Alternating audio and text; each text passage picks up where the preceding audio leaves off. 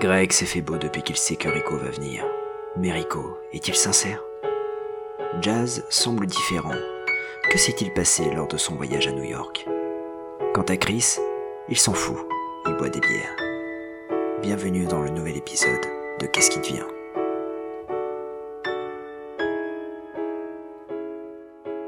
Mon contact à Washington dit qu'on n'a pas affaire à un élève mais qu'on a affaire au professeur. Quand l'armée monte une opération qui doit pas échouer, c'est à lui qu'ils font appel pour entraîner les troupes, d'accord? C'est le genre de type qui boirait un bidon d'essence pour pouvoir pisser sur ton feu de camp. Ce mec-là, tu le largues au pôle Nord, sur la banquise avec un slip de bain pour tout vêtement, sans une brosse à dents, et demain après-midi, tu le vois débarquer au bord de ta piscine, avec un sourire jusqu'aux oreilles et les poches bourrées de pesos. Ce type-là est un professionnel.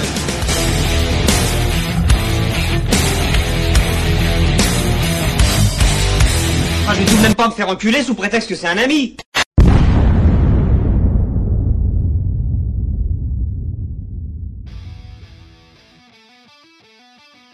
Bonjour et bienvenue dans ce nouveau numéro de Qu'est-ce qui vient? Avec moi, celui qui est devenu l'égérie de Momox, c'est Greg. Salut Greg, comment vas-tu?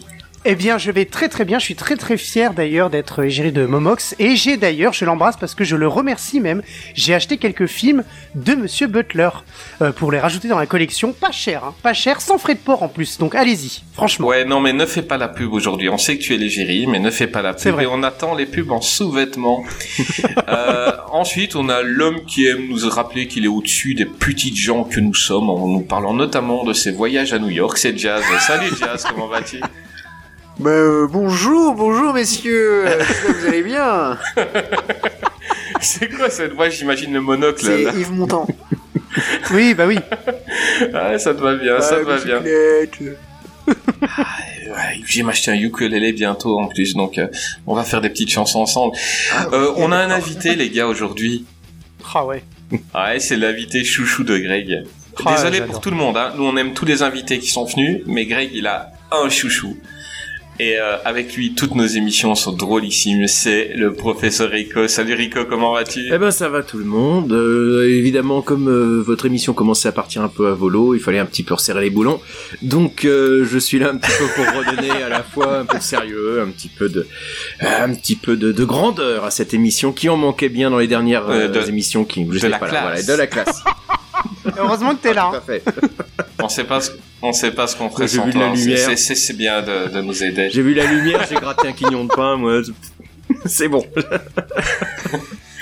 On est toujours heureux de te recevoir, Rico. C'est toujours un plaisir, tu sais bien. Et, euh, et puis, euh, et puis, euh, t'as un épisode de Shark Parade qui est sorti hier, en plus. Donc, enfin, pour les gens qui l'écouteront, il sera sorti cette semaine. euh, j'ai écouté, genre, je me suis encore bien amusé. Euh, et ça parlait de quel film, dis-nous? Eh ben, deux films de grande volée. euh, Virus Shark, euh, un film qui est sorti justement en avril 2021, euh, qui... Euh, Je l'ai pas en DVD Ah, celui-là. euh, il, est, il, est- il vient tout juste de sortir et euh, en fait il révèle un petit peu la, la, la vérité derrière l'épidémie et que c'est pas une histoire de, de pangolins chinois mais en fait des requins qui contaminent les gens avec leurs morsures. J'en étais sûr. Et en sachant que c'est un film qui a été tourné pour moins cher que ce podcast, euh, donc ça vous donne une idée de... ça vous donne une idée de un petit peu de, de la de la plus-value artistique du film. hein. Moins de 12 Oh là là. euros Tout à fait. dont 11, dont Waouh. 11 euros pour la cantine. Et euh, donc voilà, ça, ça donne une idée. Et puis RoboShark, un film avec un requin robot qui est plutôt pas mal, qui est plutôt une bonne surprise. Enfin, j'avais déjà vu il y a longtemps et euh, c'est juste dommage qu'il soit pas, il y ait pas de version française parce que dans le genre comédie de, de comédie de requin, celui-là, il est il est fréquentable. Il est, on peut passer un bon moment devant. Euh, Il y a des bonnes idées. Il y a hum, le film parodie pas mal euh, de Docteur Folamour, un peu de Monty Python, un peu de. euh, on, on est on est bien pour une pour un dimanche après-midi pluvieux. C'est sympatoche. Donc voilà. Ah cool. Et il y a aussi Eh des ben, bons petites comédies de l'as- requins. Bah, en parlant de comédie, de qui on va parler aujourd'hui? Euh, ah bah, Jazz. Pas tous en même temps. Hmm Dis- Dis-nous déjà. On va parler de Gerard Butler. Gérard C'est Butler. Gérard Butler. Euh... Butler. Ouais, c'est son surnom officiel depuis la série Aspolon, c'est Gérard Butler. Il va tous les buter. Ça a pas été facile à la semaine à revoir tous ces films. Ouais, ouais, il y a eu. Il y en a quelques-uns, c'est c'est compliqué, ouais. Il y en a qui sont compliqués. Et, et c'est horrible parce que le perso, perso, je le trouve sympa. Hmm. Je trouve qu'il a une bonne tête. Euh, T'as envie d'aller boire une chope avec, il est cool et tout. Et il a eu quelques choix, euh, mais euh, mais par contre, je crois, je crois qu'on ne va pas, sur tous les films, on va pas être méchant, parce qu'il y en a qui sont vraiment bien. Euh, et que c'est vraiment des gros plaisirs coupables. C'est des merdes, hein. C'est pas des grands films, c'est souvent des nanars, mais ils sont cool. Donc euh, Gérard Butler, euh, il est né le 13 novembre 1969 à Paisley. Euh, Greg, est-ce que tu aimes bien Gérard Butler? Moi, j'aime beaucoup euh, Charles Butler. Oui, tout à fait, tout à fait. Alors j'aime beaucoup parce que j'aime bien en fait son, son charisme dans ses films. C'est ça un peu qui me séduit et quand j'ai su, euh, parce que je ne le savais pas, euh, qu'il était euh, donc euh, britannique euh, et euh, je j'espérais à un moment donné, mais bon, c'était peut-être pas l'époque. Absolument, tout à fait. Et en fait, euh, je me suis appelé... non pas du tout. Et euh, en fait, euh, j'espérais qu'il prenne le rôle de James Bond parce que je trouvais qu'il avait un peu la, la prestance, la carrure, et puis il est beau gosse. Enfin, quand il était jeune, il était très beau gosse. Le problème, c'est que c'était pas du tout le, le comment le l'époque. Hein.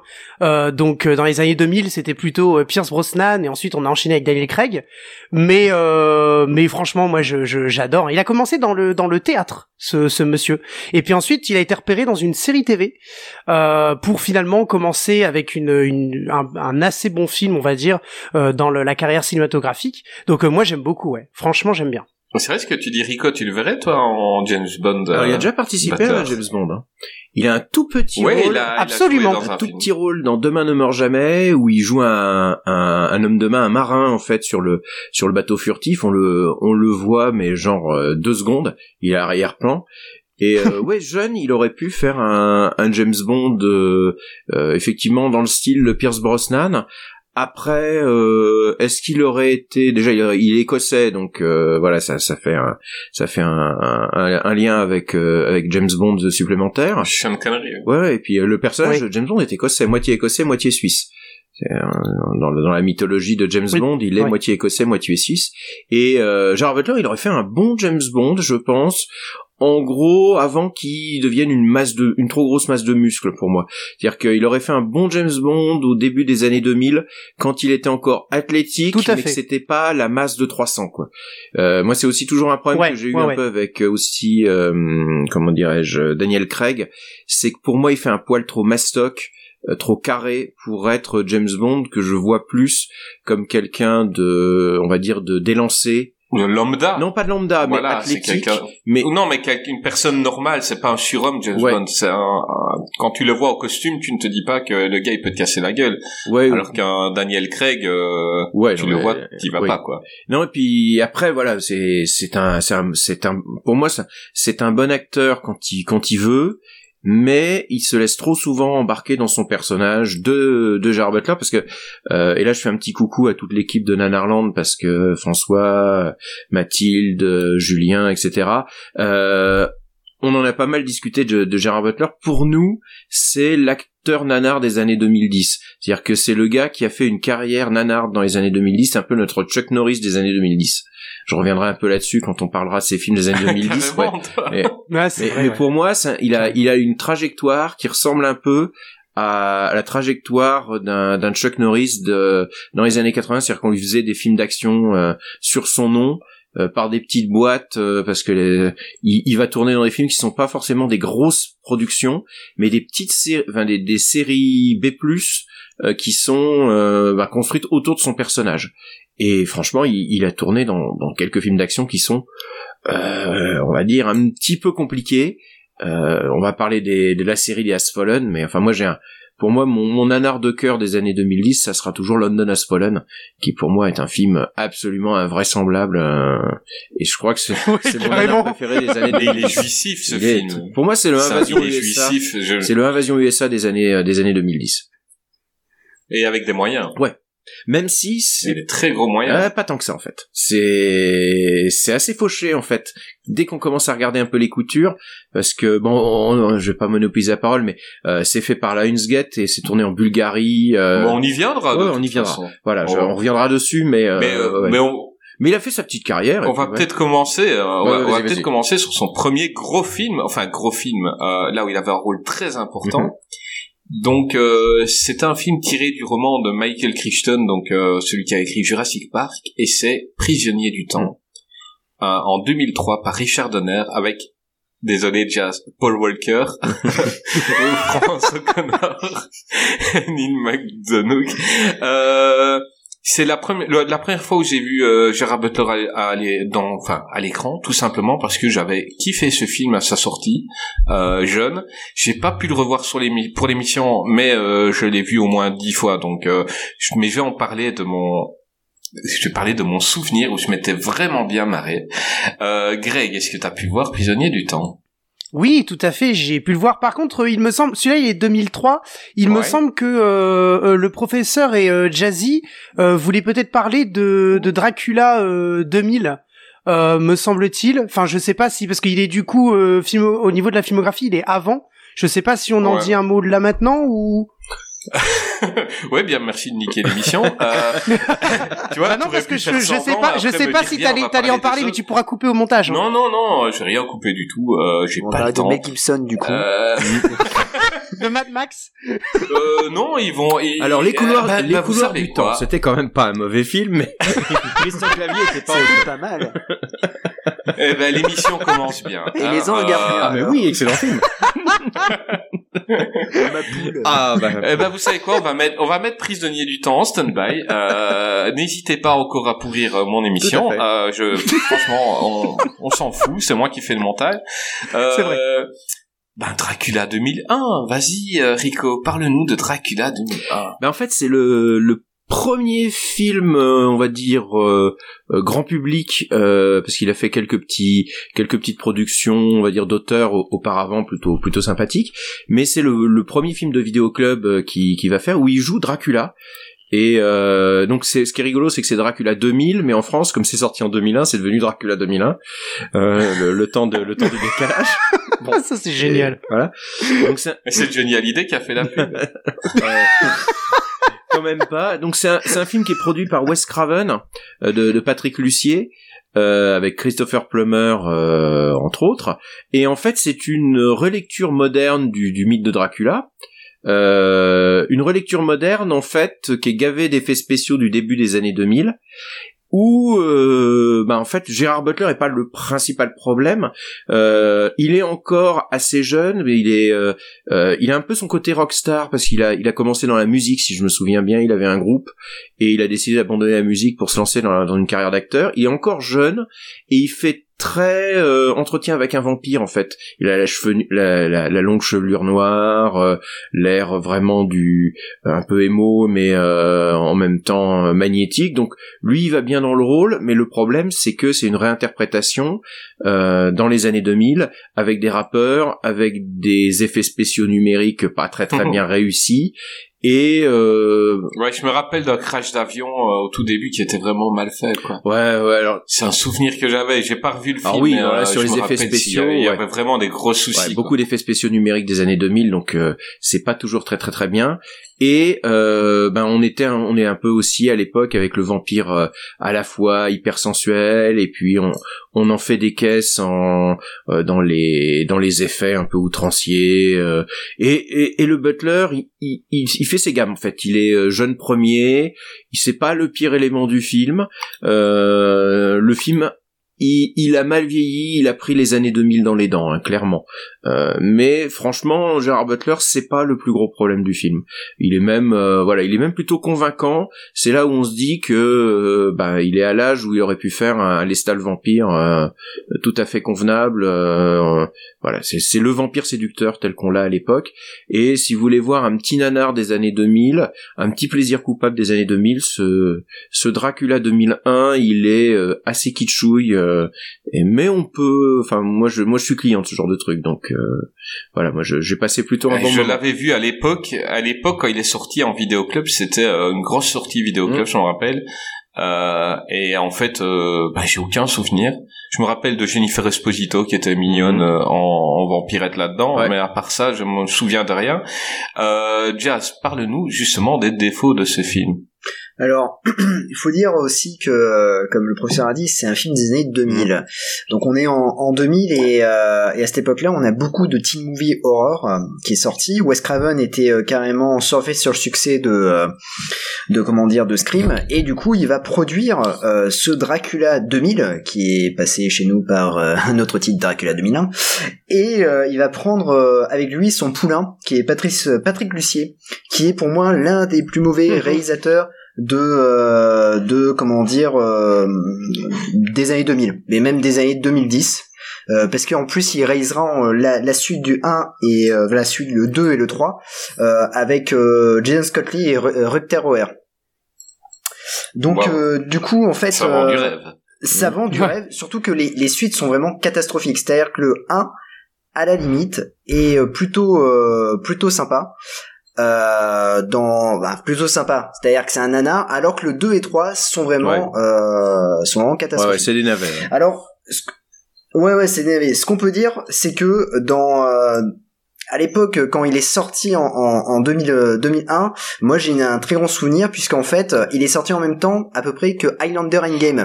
Et en fait, euh, je me rappelle, c'était sur le dans le ciné live, il y avait l'affiche du film euh, d'Highlander et l'affiche du film Dracula 2001. Et du coup, moi, dans, dans, dans ma chambre, j'avais mis deux gros navets en fait euh, à, à l'affiche. J'avais Dracula 2001 parce que l'affiche était super cool et puis Highlander pour Totov quoi. Euh, et Et t'avais euh, l'impression d'être cool à l'époque. ah ben à l'époque ouais, j'étais cool, je me suis dit putain, et Highlander, j'ai Highlander Endgame et Dracula 2001 dans ma chambre, c'est la classe. Deux belles merdes, mais bon, euh, du coup je ne savais pas et j'ai- j'ai j'ai vu bien après que. Ouais, que- après, t'as eu euh. Fast and Furious 2, donc... euh, Et pas On tout seul. Walker. et du coup, euh, du coup, euh, Dracula, euh, comment dire, euh, Dracula 2001, euh, c'est en fait euh, le problème, comme disait le professeur Echo, le problème n'est pas Jared Butler. Jared Butler est dans son rôle. Et d'ailleurs, je regrette vraiment qu'il ait pas fait la suite d'Entretien avec un vampire, La Reine des damnés, et qu'à la place ils ont pris Vincent Perez, euh, qui est quand même un acteur très très mauvais.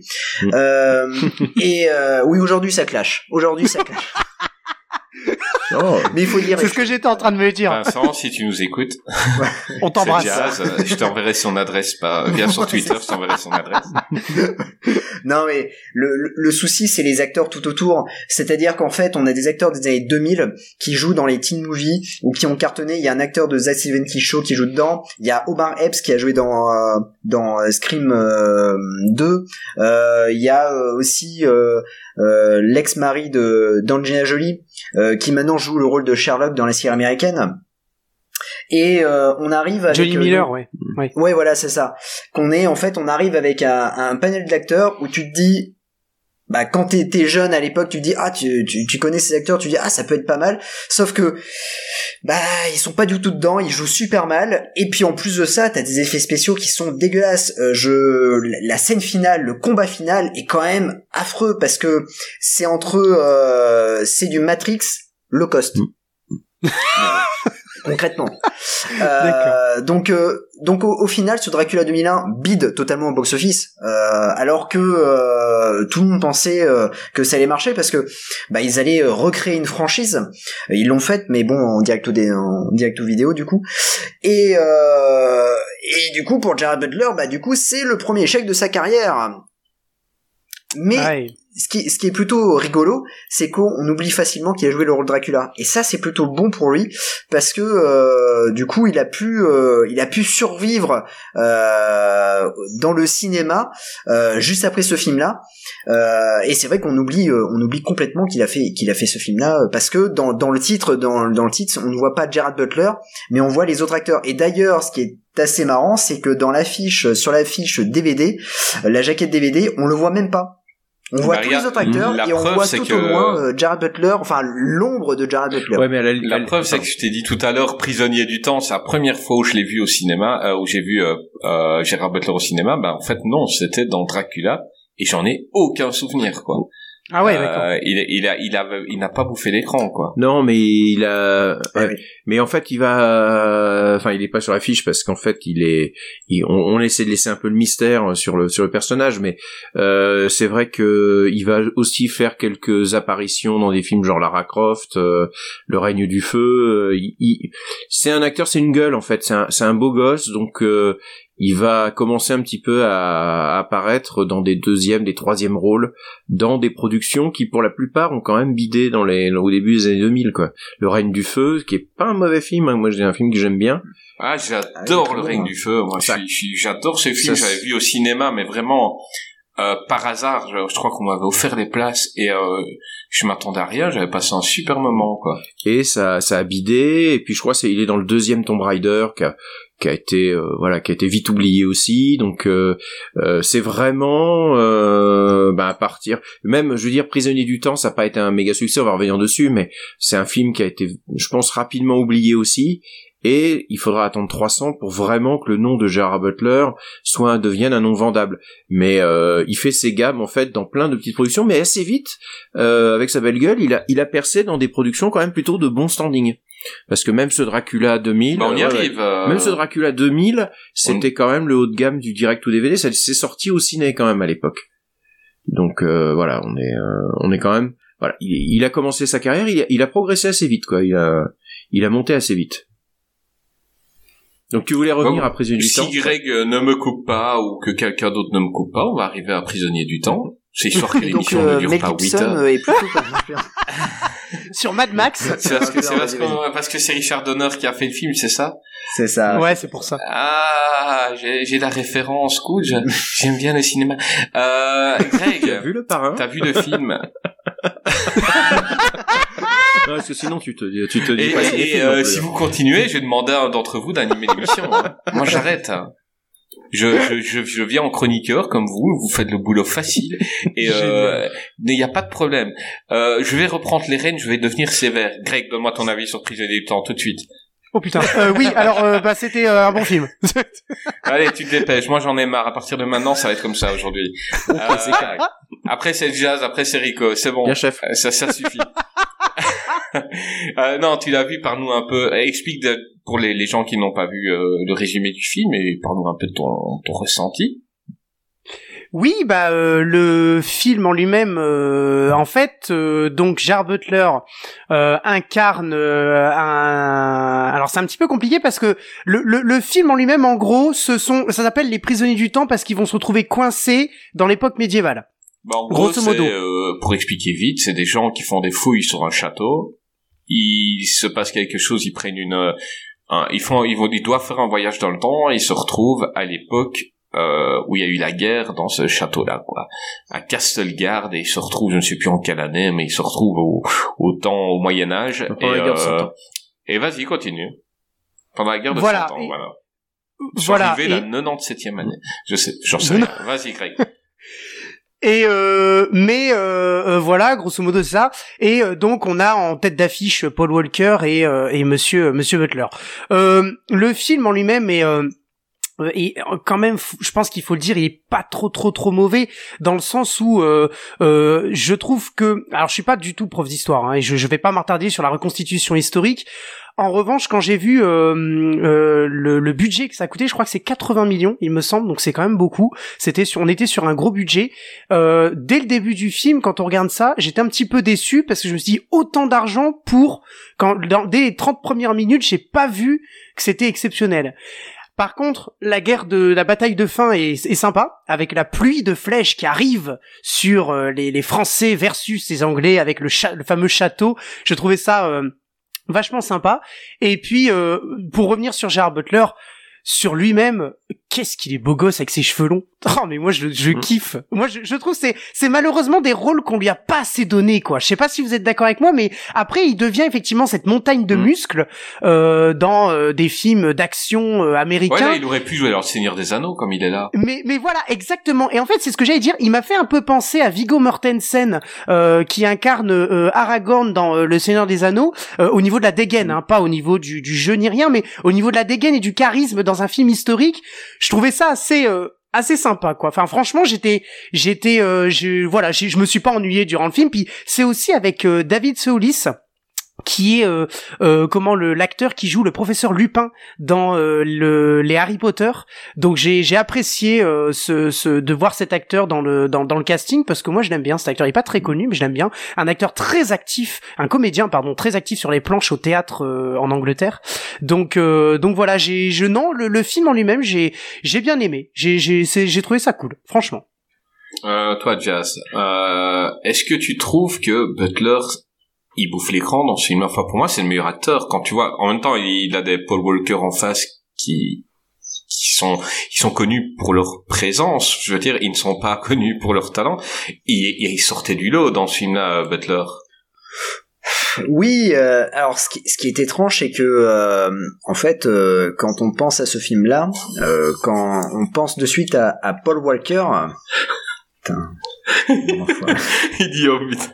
Il a compris que sa caméra s'était encore bloquée sur Ah, sa tête. Bon, ça va, la tête, Ça c'est arrive tout le temps. Ça arrive tout le temps. Ah on adore, on adore. Et non, non, non, mais euh, ce que je veux dire, c'est que quand on pense à ce film-là, c'est vrai qu'on on pense directement à Paul Walker, et, euh, et finalement, euh, le le personnage qui sort euh, du lot, c'est c'est Gerard Butler.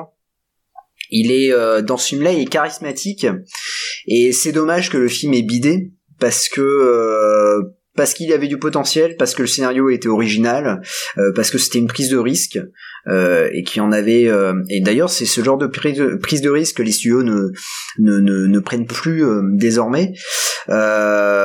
C'était un gros budget, oui, mais ça se voit à l'écran, le, gros budget. C'est quand même Richard Donner derrière la caméra, donc c'est pas n'importe qui, c'est quand même le réalisateur des, des quatre armes fatales. Donc voilà, il sait tourner l'action. Et des Goonies. Et comment? Et des Goonies. Absolument. Euh, oui, oui, tout à fait, oui, exact. C'est Richard Donner, euh, les Goonies, ouais. Et donc du coup, euh, du coup, ouais, euh, Butler, euh, ouais, c'est le meilleur acteur du, du film. En même temps, c'est pas pas si compliqué que ça parce que bon, euh, c'est pas non plus un, un casting foufou. C'est un peu comme le, je, je dirais, c'est le casting un peu comme euh, Dracula 2001, quoi. C'est euh, c'est vraiment euh, euh, Butler sort du lot, quoi, sans vraiment euh, bouffer l'écran. Il sort du lot. Et, euh, et, et ma foi, le, film est, très sympathique, très très sympathique. Et d'ailleurs, il, il redevient un peu culte désormais parce que euh, il passe souvent à la télé. Ça, c'est c'est ce que j'ai remarqué. Et il obtient un, statut vraiment culte désormais. J'aimerais bien qu'il y ait une, une belle ressortie DVD. Enfin, Alors justement, pour il a, il, il- ça n'a, il a pas fait l'objet d'une ressortie DVD, mais en revanche, il a été édité deux fois, il me semble.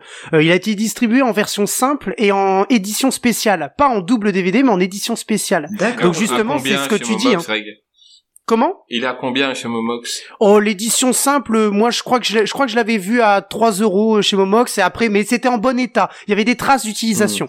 Ah, Après. C'est en DVD, c'est pas en Blu-ray. mais euh...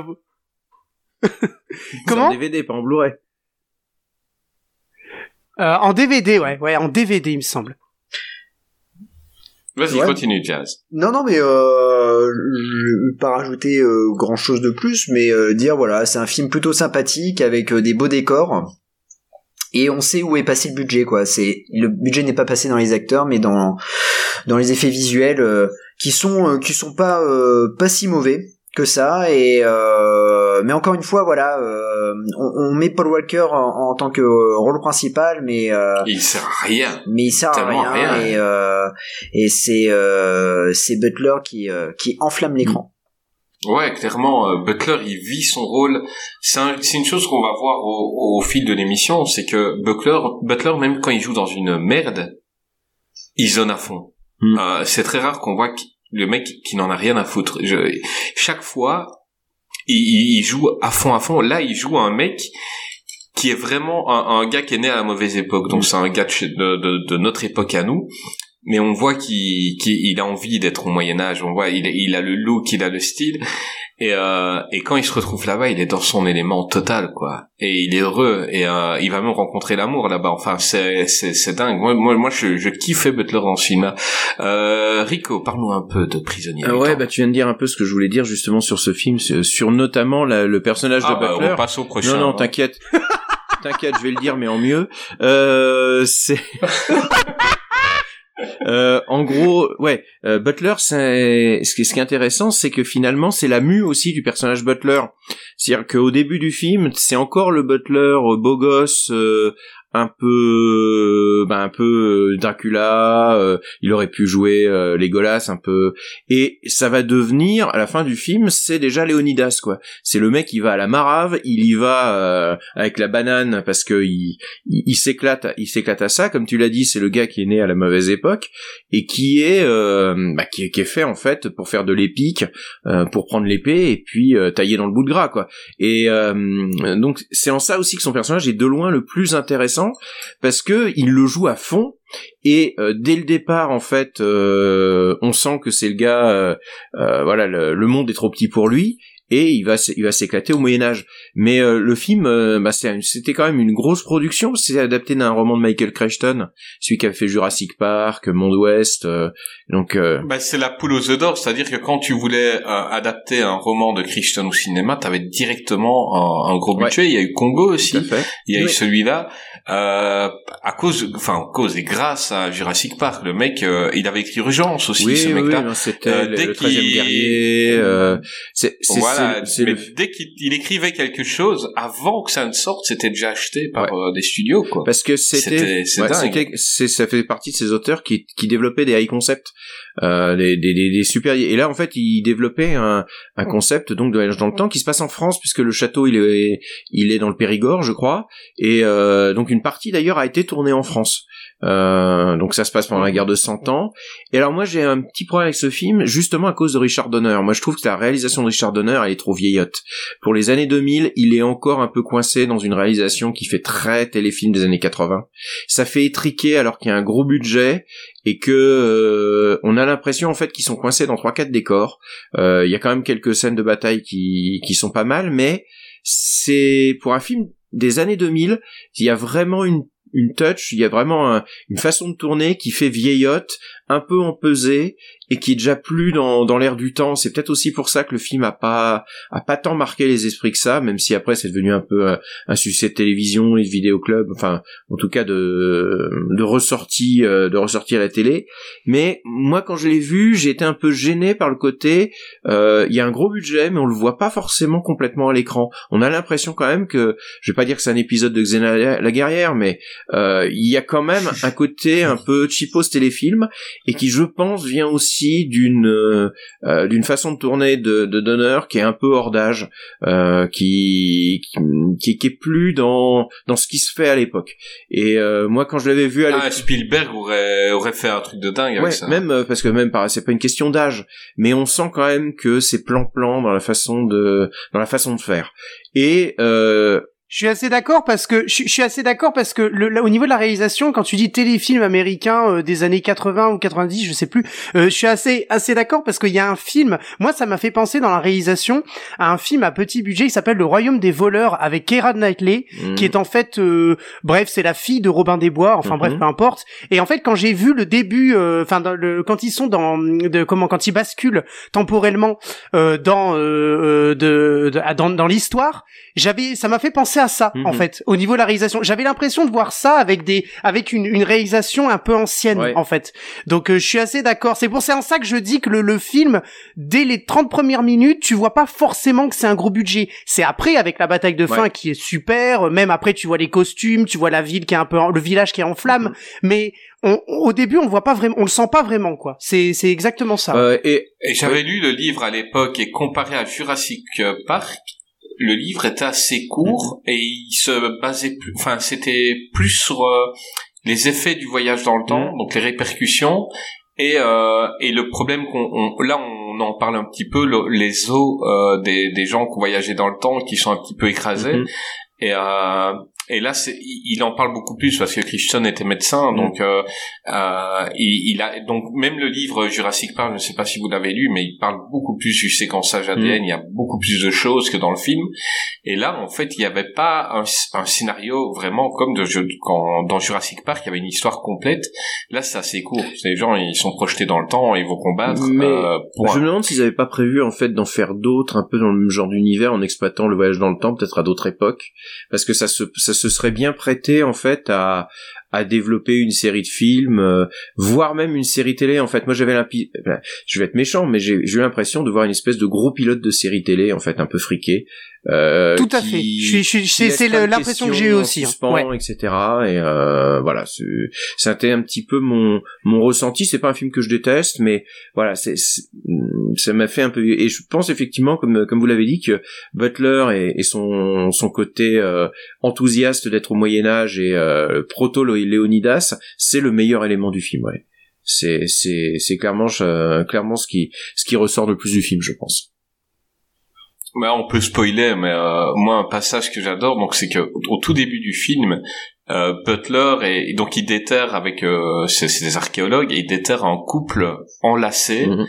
et euh, avec une inscription "Je t'aimerai à jamais", ceci cela, et il voit que l'homme a eu l'oreille coupée et euh, et et il, il dit euh, c'était beau un amour comme ça, il y en a plus maintenant. Et quand il remonte dans le temps et qu'il rencontre l'amour, à un moment dans la bataille, il se fait couper Mhm. l'oreille et il crie un ouais vraiment parce qu'il est heureux parce qu'il comprend que la stèle qu'il a qu'il a déterrée dans le futur Mhm. bah c'est lui en fait et que la fille avec qui il est euh, la fille avec qui il a vu qu'il était enterré, c'est la fille dont il est amoureux dans le Moyen Âge. Et c'est le mec vraiment, on le voit se faire couper l'oreille, on croit qu'il il touche, on voit qu'il voit du sang, on croit qu'il va hurler.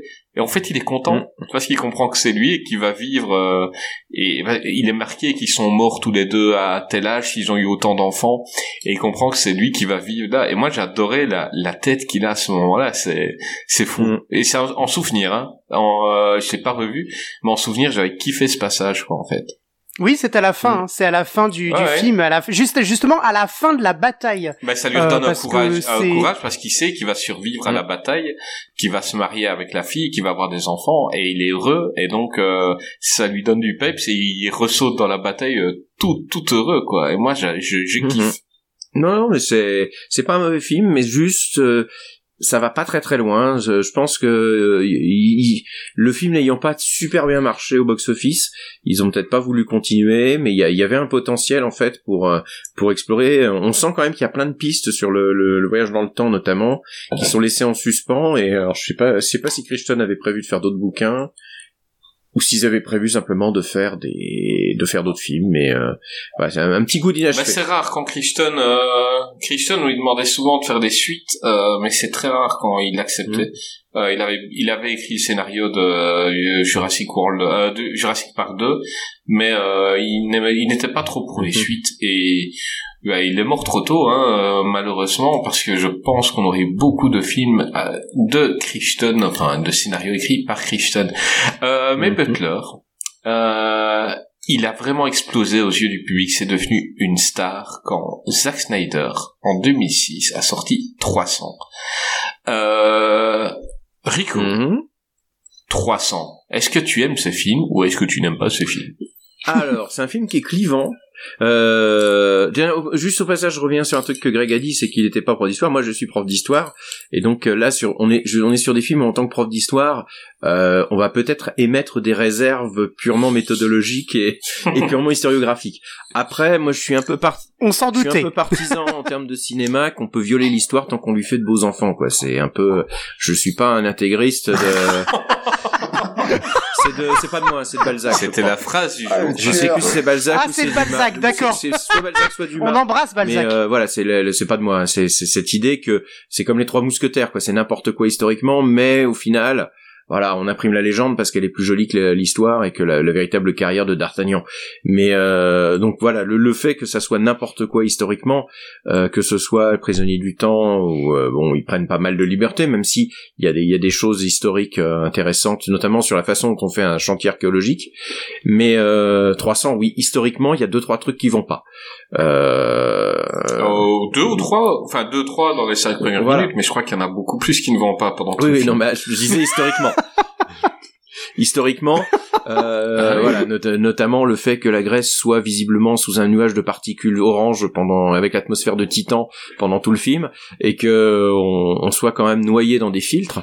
Mais euh, donc oui, c'est l'adaptation d'un bah, d'un roman graphique de Frank Miller qui retrace la bataille des Thermopyles, euh, donc mythifiée euh, euh, donc par les par les historiens grecs et qui est en gros l'histoire de de l'invasion donc des Perses en, en Grèce et euh, les différentes cités grecques euh, Gr- Grèce finissent quand même par s'associer euh, pour essayer de repousser le, de repousser l'envahisseur et euh, 300 Spartiates vont bloquer euh, la passe des portes chaudes, hein, des Thermopyles, euh, pour euh, empêcher euh, l'armée de, progresser et surtout permettre aux autres cités de s'organiser et de faire la contre-offensive. Et donc, dans la tradition, ils vont se faire massacrer aux Thermopyles et 300 Spartiates vont bloquer toute l'armée. Alors, ça avait été adapté en, comics par Frank Miller de façon extrêmement graphique avec euh, bah alors après hum, c'est un petit peu tout le euh, toute la, question aussi thématique avec Frank Miller qui est quand même pas on va dire le plus grand progressiste de l'histoire du de la bande dessinée. Euh, on est quand même avec une ode du, au virilisme euh, avec euh, une exaltation des corps masculins musclés euh, qui vont massacrer euh, des des pères se présenter comme grotesques présentés comme monstrueux euh, alors esthétiquement, c'est effectivement une tuerie. C'est très 2000 euh, parce que Zack Snyder fait beaucoup de ralentis accélérés. Euh, il va créer son style avec euh, véritablement avec ce film. Il a fait euh, avant le le remake de comment dirais-je de, de zombies de, euh, de- du zombie de Romero. De Oui, Romero. pardon, qui était Ouais, voilà l'Armée des morts qui était pas mal du tout. Et là, il va s'en donner à cœur joie pour reproduire littéralement case par case le visuel. Et donc, il lui faut un, un Léonidas, un guerrier spartiate. Et c'est euh, donc c'est euh, c'est notre GG qui s'y colle euh, avec des tablettes de chocolat, mais absolument invraisemblables, accompagné donc par euh, bah, tout ce qui se fait en, en beau gosse, musculeux euh, de- dans le cinéma essentiellement britannique, dont Michael Fassbender euh, qui a qui a un petit rôle secondaire. Et euh, bah c'est on va dire d'un- un film de de bourrin esthétiquement euh, esthétiquement très joli euh, qui alors que j'ai pas revu depuis au moins dix ans et ça fait partie de ce genre de film des années 2000 un peu comme le Pacte des loups que j'avais bien aimé à l'époque mais que j'ai vraiment peur de revoir parce que je me dis qu'ils ont dû prendre euh, derrière la cravate un sacré coup de vieux esthétique et euh, bah, vous allez me dire ce que vous vous en pensez mais euh, j'ai le souvenir quand même d'un film qui était vraiment très beau à son à sa sortie mais qui aussi était quand même gavé d'effets spéciaux, gavé d'effets, qui à force d'avoir, c'est un peu comme Matrix, à force d'avoir été repris et pompé un peu partout, eh ben, euh, je pense qu'il a dû prendre un gros gros coup de vieux. Voilà, j'ai laissé un peu la parole Euh, bah dessus, écoute, ouais. euh, t'as raison. Euh, t'as raison, c'est un film que je voulais pas revoir et que j'ai revu pour l'émission. Et effectivement, euh, ouais, il a pris cher. Mm. Euh, j'ai, ça m'a fait un peu du mal parce que j'avais un super souvenir. Bon, il n'y a pas que historiquement qu'il y a des problèmes, il y a aussi euh, biologiquement. Euh, je veux dire, les, les animaux, ils sont, ils ont pas les tailles qu'ils doivent avoir en vrai. Je pense aux loups et aux éléphants, ils sont un peu grands. Euh, mais, euh, mais voilà, pour moi, c'est un film. Euh, comment expliquer? C'est comme une œuvre d'art que tu ne vas voir qu'une fois. C'est-à-dire que la première fois que tu la vois, elle t'explose à la gueule, c'est superbe. Maintenant, si tu la regardes souvent, elle va perdre sa superbe. Et, et c'est un film à voir. Absolument. Si vous l'avez jamais vu, il faut le voir. C'est, il y a des couleurs de dingue. Il y a, il y a, il y a plein de choses. euh, C'est, c'est, c'est graphiquement, c'est, c'est, Zack Snyder quasi au top. Mm. hein. Mais, euh, mais à la revoyure, ça a été difficile. Euh, jazz. Pardonne-nous un peu de 300. Euh, Moi, j'ai un excellent souvenir de, de 300. Alors, je l'ai pas revu pour euh, pour l'émission, mais euh, parce que j'ai un, j'ai un souvenir qui est euh, qui est intact. Euh, je l'avais vu en fait lors de la sortie de 302, la naissance d'un empire. Prochainement sur Euh, Nanarland. en fait, lui- Cash, prochainement, Prochainement, sur Nanarland. Les, les- les chroniques est déjà écrite. Et oui, Peugeot, ils sont sortis. C'est Julien qui a déjà écrit la 306. chronique, elle est déjà dans le back-office et elle fait partie de nos chroniques de réserve. euh, Voilà, c'est voilà, je je- je- j'annonce. C'est Non, bon, le, ça. le 2 était mauvais. Le 302. Mais euh, j'ai- Je l'avais vu euh, pour une soirée spéciale en fait. euh, donc c'est l'UGC Ciné de Bordeaux qui euh, qui faisait ça. On et les embrasse. j'avais comment? On les embrasse. Et on les embrasse. On embrasse Bordeaux. Et, du coup, en fait, euh, j'avais jamais vu 300. Euh, de Zack Snyder, j'avais vu Watchmen et euh, et euh, Sucker Punch, et je m'étais dit bah tiens, euh, a priori 300 c'est un film culte, donc euh, bon bah ça, je vais je vais pouvoir le le voir. Et moi j'ai une j'ai une j'ai une sensation vraiment où je me suis retrouvé dans une salle où euh, où il y avait une putain d'ambiance. C'est-à-dire qu'en fait il y avait euh, la salle était pleine à craquer. Euh, Il y avait un type qui euh, qui criait is Spartan et là toute la salle criait. Et là je me suis dit waouh c'est ouf. Je sais pas ce que je vais voir comme film, mais euh, je, je vais euh, prendre mon pied. Et, euh, et du coup, euh, moi j'ai beaucoup beaucoup aimé euh, 300. Bon, Après, euh, je suis un des, des grands défenseurs de, de Zack Snyder et de, de, de son cinéma. Euh, et, et du coup, euh, quand, quand j'ai vu euh, ce 300, je me suis dit, c'est juste dingue ce qu'il a réussi à faire. Alors c'est sûr, euh, comme pour Watchmen, il va reproduire case par case. Alors il y a, il y a des gens qui aiment, d'autres qui aiment pas. Il y avait Yannick Dahan qui avait fait la critique de Watchmen en disant que c'était une pure merde. Attention, Euh, que j'adore le film Watchmen. Mm. Il a fait case par case, Mm. mais il n'a pas compris le sens de la BD. Euh, parce que j'ai lu les deux. J'ai vu le film avant de lire euh, la- le, le comics. Euh, donc c'est vraiment du case par case. C'est top, c'est super beau. J'adore le film Watchmen, mais euh, quand tu lis la BD après, t'es déçu. Tu te rends compte que bah il a, il a rien compris en fait. hein. Bah, en fait, le- Euh, ça, le truc, c'est on en parlera on fera Zack Ouais, on en- Snyder, mais euh, On en reparlera, hein, bien sûr. hein. Euh, Bah, après Watchmen, hein, c'est euh, la fin qui euh, qui pose problème, hein, qui, qui est complètement différente de, de- du comics. Mais euh, moi, ce que j'aime bien dans, dans Zack Snyder, c'est c'est son cinéma, et, et je trouve qu'il y a, il y a beaucoup de détracteurs. Alors après, je respecte le choix de, de, de tout le monde. Hein. Euh, euh, S'il y a des détracteurs, c'est qu'il y a des euh, il y a comment il y a- des raisons. Euh, mais mais je trouve que c'est un réalisateur en fait. Il va écrire une histoire d'un point A à un point B, il va beaucoup raconter. Alors c'est sûr, hein, euh, il va raconter plein de choses.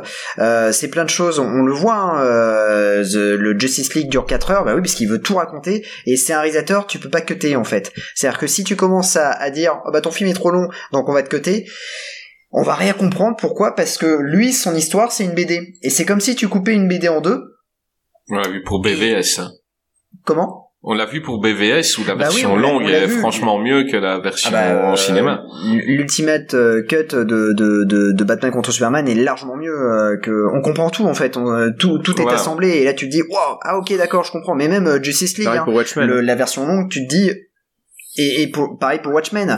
Et euh, mais c'est des films qui sont bon après euh, qui sont longs pour euh, un peu trop longs et du coup il veut raconter plein de choses donc euh, il va euh, parce que c'est un c'est un geek et c'est un fan de de de de, de comics tout ça donc il veut dire ouais je vais respecter vraiment la le comics tout ça donc je vais rajouter plein de clins d'œil plein de références. Et pour 300 c'est exactement pareil il va rajouter plein de clins d'œil plein de références euh, il va il va mettre il va pousser les potards à fond dans les ralentis et tout ça il va mettre en place son style complètement. Et euh, on adhère ou pas. En tout cas moi j'aime bien ce film. Alors je l'ai pas revu. Bah pareil parce que je sais très bien que si je revois je vais me dire oh, putain il a pris quand même une grosse claque Mm. dans la tronche. Mais euh, c'est pour ça que je, je garde je garde en tête euh, ce film. Et c'est ça en plus le, le, le- la problématique du 2 c'est qu'il n'y a pas Snyder derrière et que le réalisateur qui a pris la qui a pris la place a voulu faire du Snyder sans le talent. Et il y a pas Butler. donc c'est pour ça que euh, et sans Butler. Parce que là, c'est là que tu Euh, t'aperçois aussi du, anecdote- je- juste, euh, je te rends la parole, c'est que tu t'aperçois, Ouais, je, vas-y, me rappelle plus le, le, le nom du gars qu'ils ont, qu'ils ont pris, euh, qui est, qui a zéro charisme, quoi, qui est, qui, qui, qui se fait écraser par Eva Green pendant toute le, qui elle s'amuse comme petite folle euh, dans, ton, dans tout le film. Elle- on sent qu'elle elle s'éclate, mais euh, dans, dans 300, c'est c'est là que tu t'aperçois quand même que le GG, on a beau dire ce qu'on a beau dire, c'est quand même une boule de charisme. Hein. Le mec, il, il tient, le- il bouffe l'écran. Donc euh, là, là-dessus, euh, il y a ça aussi qui joue, je pense, qui fait, euh, il manque un GG euh, en, en tête des- en tête d'affiche. Mais je te, je te laisse la parole. Pardon. Ah non, mais euh, t'as totalement raison. Euh, bah, D'ailleurs, le DC Spartan, euh, c'est une phrase culte et euh, elle est reprise en pas mal de parodies et autres. Mais Jared Butler, voilà, bouffe l'écran. C'est lui Mm. le héros, c'est lui le leader. Et euh, d'ailleurs, il y, a une- il y a une petite histoire qui est plutôt euh, plutôt drôle, c'est quand Schwarzenegger a voulu euh, reprendre en fait euh, le, le comment dire euh, la musculation et euh, a voulu revenir au, au premier plan au cinéma.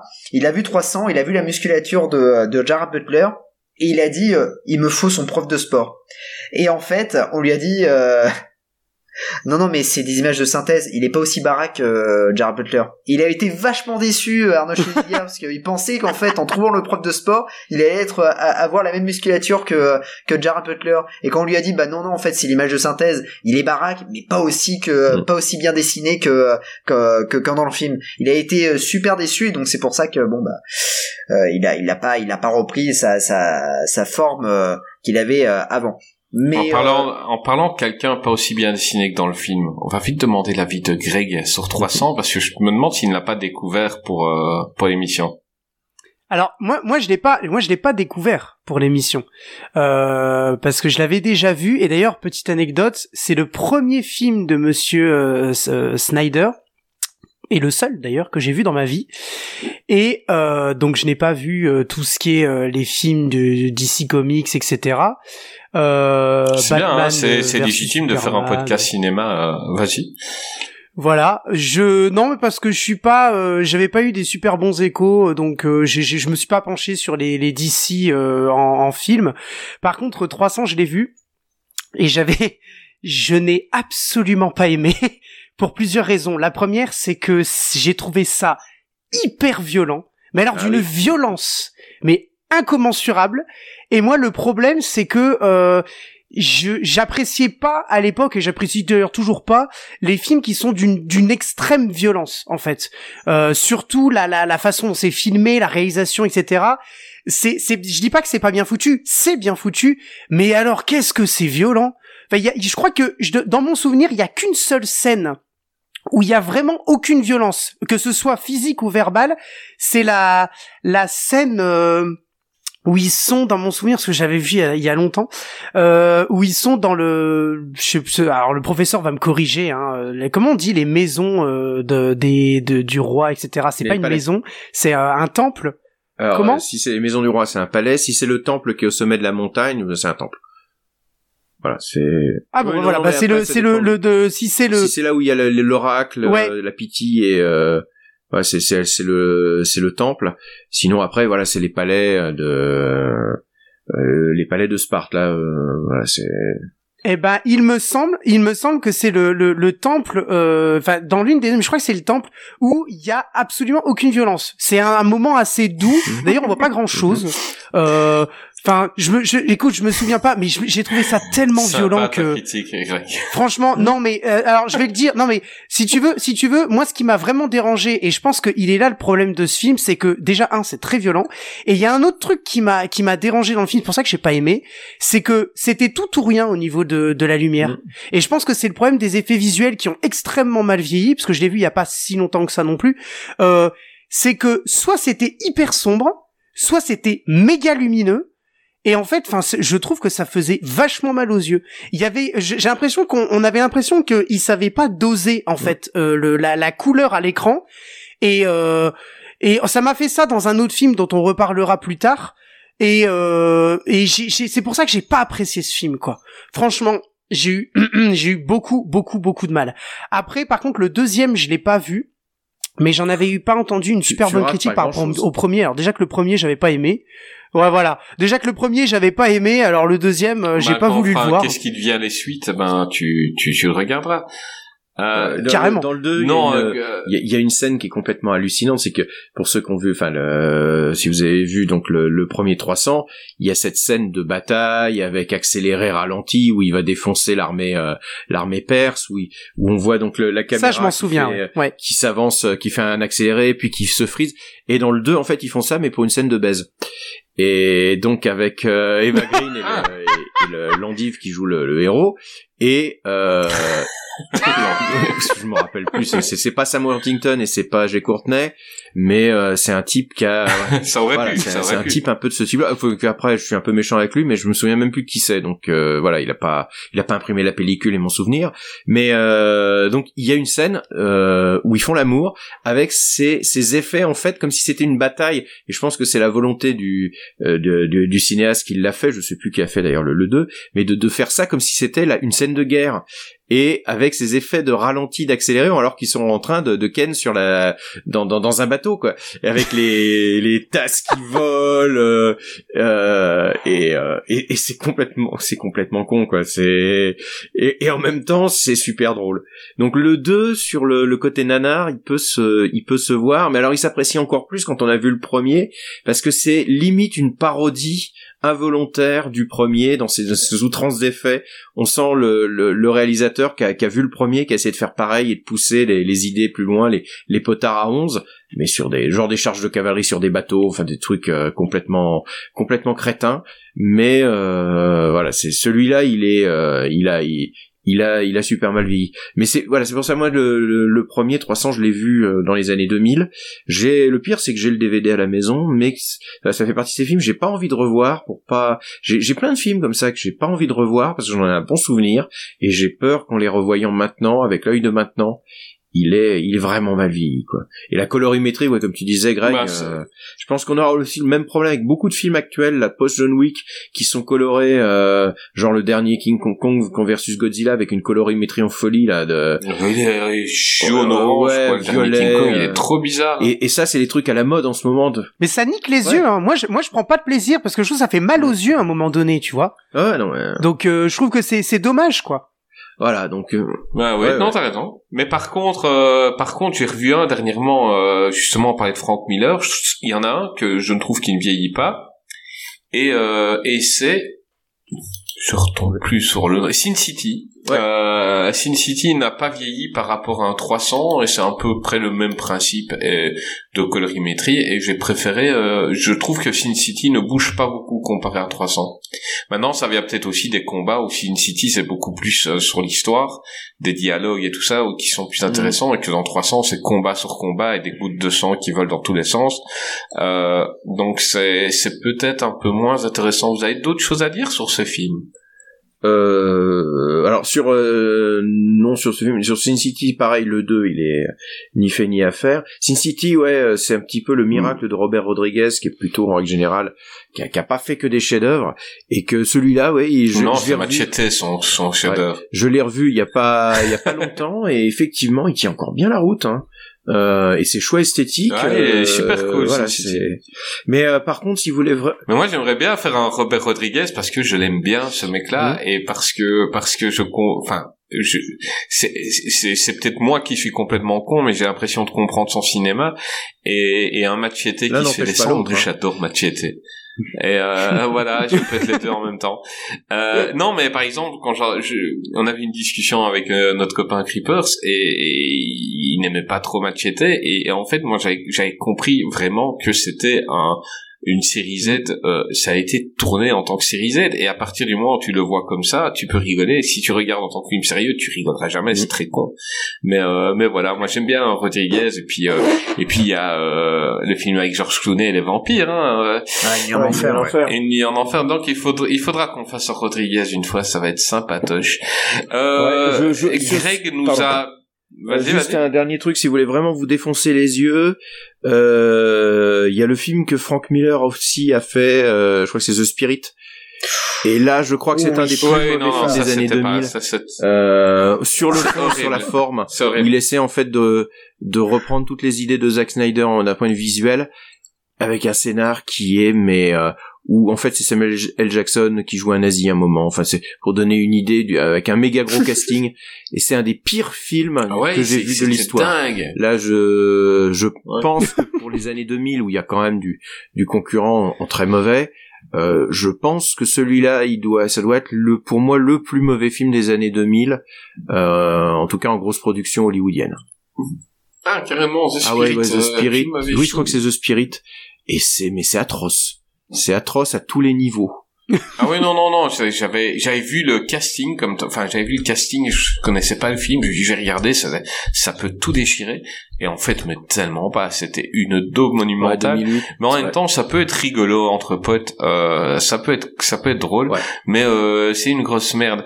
Euh, en parlant de ça peut être drôle Greg nous a imposé un film euh, parce que euh, notre ami GG, euh, il a fait quelques comédies romantiques comme PS I Love You et d'autres, mais il est arrivé dans l'abominable vérité ou la vérité toute crue au Québec, réalisé par Robert Luketic en 2009.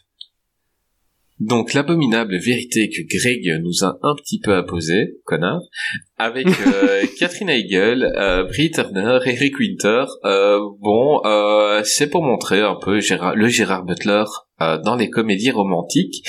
J'ai découvert ce film pour l'émission. Bon, je dis une merde, mais en fait, c'est pas vraiment une merde. Ça peut, il y a, y a, quelques passages plutôt sympas. Euh, Butler est plutôt cool dans le film. Euh, maintenant, on s'attend à la fin du film. A des films comme ça, il y en a eu 150 000. On s'attend euh, après après 10 minutes de film, on sait comment ça va se passer. Euh, mais j'aimerais euh, l'avis de Rico, qui n'est pas fan de ce genre de film, il m'a dit, et qui l'a découvert pour l'émission. Vas-y Rico. Bon bah ça va aller assez vite, c'est une comédie romantique. Euh, je suis pas romantique et je suis pas drôle, alors donc euh, ça va pas aider. Euh... on va laisser plutôt Greg le présenter. Ça c'est Voilà, c'est la comédie, c'est la comédie romantique sympatoche. Effectivement, on sait en gros où on va. Hein. On sait qu'au départ ils vont se détester, puis qu'à la fin ils vont tomber dans les bras l'un de l'autre. Euh, Butler euh, joue un rôle de gros beauf, euh, mais qui a peut-être un petit peu sous les corps. Il, il, fait un Dubosc en fait quasiment. J'ai trouvé qu'il avait un petit côté Franck Dubosc, en, en, un peu moins exubérant, mais il y avait un côté très Franck Dubosc puis voilà, Catherine Hegel, euh, elle, est sympa, les euh, les péripéties, ça se laisse regarder. C'est la comédie romantique, pas trop mal troussée. Il y en a eu 150 avant, 150 après. On n'est peut-être pas le public cible, euh, donc non plus. Voilà, c'est pas. Et je peux même pas le présenter à ma femme parce qu'elle est, elle aime pas les comédies romantiques. Donc, euh, c'est. Je viens d'imaginer ta femme, je viens d'imaginer Rico avec une perruque euh, avec des longs cheveux qui arriverait euh, non, j'aime pas les comédies romantiques non plus. je viens d'imaginer ça. Euh, bah Greg, explique-nous un peu le pitch euh, de, de, de ce film que tu nous as recommandé et que tu nous as obligé de voir, vas-y. Bah globalement euh, le film en fait donc euh, l'actrice euh, principale qui est donc Catherine Hegel, oui c'est ça, qui en fait elle est productrice de chaîne TV. Elle, elle, écrit souvent, moi j'ai je, j'ai envie de l'appeler Catherine Hegel, enfin passons. oui, non, mais c'est vrai qu'elle crie. Et puis, en, voix française, en, VF, ils ont collé quand même une VF assez avec une voix aiguë, un petit peu énervante, faut, le dire.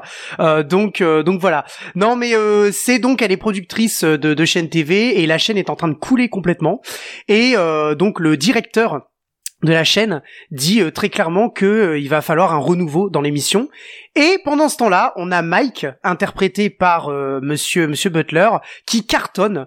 Parce que Mike en fait il présente une émission qui est où il explique la relation homme-femme et surtout les relations sexuelles. C'est un peu ça donc le d'où le, le rôle de gros beauf assez misogyne. Euh, voilà, macho, misogyne au possible. Alors ce qui est assez rigolo, c'est que dans ses réflexions, parce que c'est poussé à l'extrême, hein, euh, on est dans l'excès total euh, des relations hommes-femmes, ce qui est quand même assez rigolo, c'est qu'il y a des fois, il dit des choses qui sont vraies, mais beaucoup trop poussées à l'extrême. notamment quand il parle des, de, la fameuse, comment, le fameux passage où il compare les, les humains au, au, comment, au, ce sont des chimpanzés, je crois. Euh, des bonobos, oui, pardon, ce sont les bonobos euh, où il dit qu'il règle, euh, il règle une dispute en ayant un rapport sexuel. Il dit tout comme les humains et c'est une, une, technique qui fonctionne super bien. Et donc là, sur le plateau, au moment où il dit ça, t'as les deux présentateurs de, de l'émission de, de, de, de, Catherine Hegel qui qui ne s'entendent pas du tout alors qu'ils sont mariés et femmes et qui qui donc là forcément ils s'embrassent, tout se passe. Enfin, ils, normalement ils, ils, se disputent et à ce moment-là ils s'embrassent et ils se remettent ensemble et enfin c'est vraiment poussé à l'extrême mais il euh, y, a, y, a, des choses qui sont assez, on va dire, intéressantes sur la relation homme-femme. Je dis pas que c'est vrai, hein. je dis que c'est poussé à l'extrême et que ça fait un peu réfléchir. Ceci dit, la portée philosophique de ce film, est assez limité euh, et euh, c'est le moins qu'on puisse dire je pense mais franchement le film c'est une comédie oui le professeur l'a déjà dit en fait dès le début on a le schéma narratif en tête je pense que le professeur c'est exactement ça ce qu'il a dit c'est-à-dire qu'on sait au début ils s'entendent pas à la fin ils vont tomber amoureux ils ne s'entendent pas professionnellement à la fin finalement ils s'entendent très bien professionnellement et ça permet de refaire décoller la chaîne finalement. Enfin, on le sait, mm. on, a déjà le schéma narratif, euh, le l'élément perturbateur, euh, les, le, les péripéties, le dénouement aussi. Euh, enfin voilà. Après, c'est une comédie. Oui. Bah, contrairement à d'autres comédies, donc il y a un autre homme qui arrive dans au entre deux. Donc voilà, elle se déteste et elle va lui demander à lui ce qu'elle doit faire pour que l'homme tombe amoureux parce que l'homme est potentiellement trop parfait pour elle et, et lui, euh, il donne des conseils, euh, des, des conseils de gros beauf, mais il y a tout qui marche, quoi. Et purement euh, sexuel, hein, d'ailleurs. Hein. tu, bah tu, voilà. tu, tu, euh, bah voilà, c'est ça. Non, mais, c'est exactement ça. Maintenant, raccroche-lui, tu vas voir, c'est lui qui va te rappeler à 30 secondes. Et oui, c'est possiblement vrai. Maintenant, le message est pas super cool. Enfin, je veux dire, euh, certaines choses. Bah non, c'est bien sûr. C'est pour ça que je disais. C'est une comédie. Je pense que en 2021, elle sort pas. Euh, non, alors c'est ça. En fait, je pense, je pense que je pense que le film euh, nous fait euh, euh nous fait rire et nous a fait rire quand il était sorti, mais euh, aujourd'hui, euh, bon, c'est vrai qu'il y a quand même beaucoup de prises de position, de peut-être peut-être ça aurait peut-être polémiqué un film comme ça.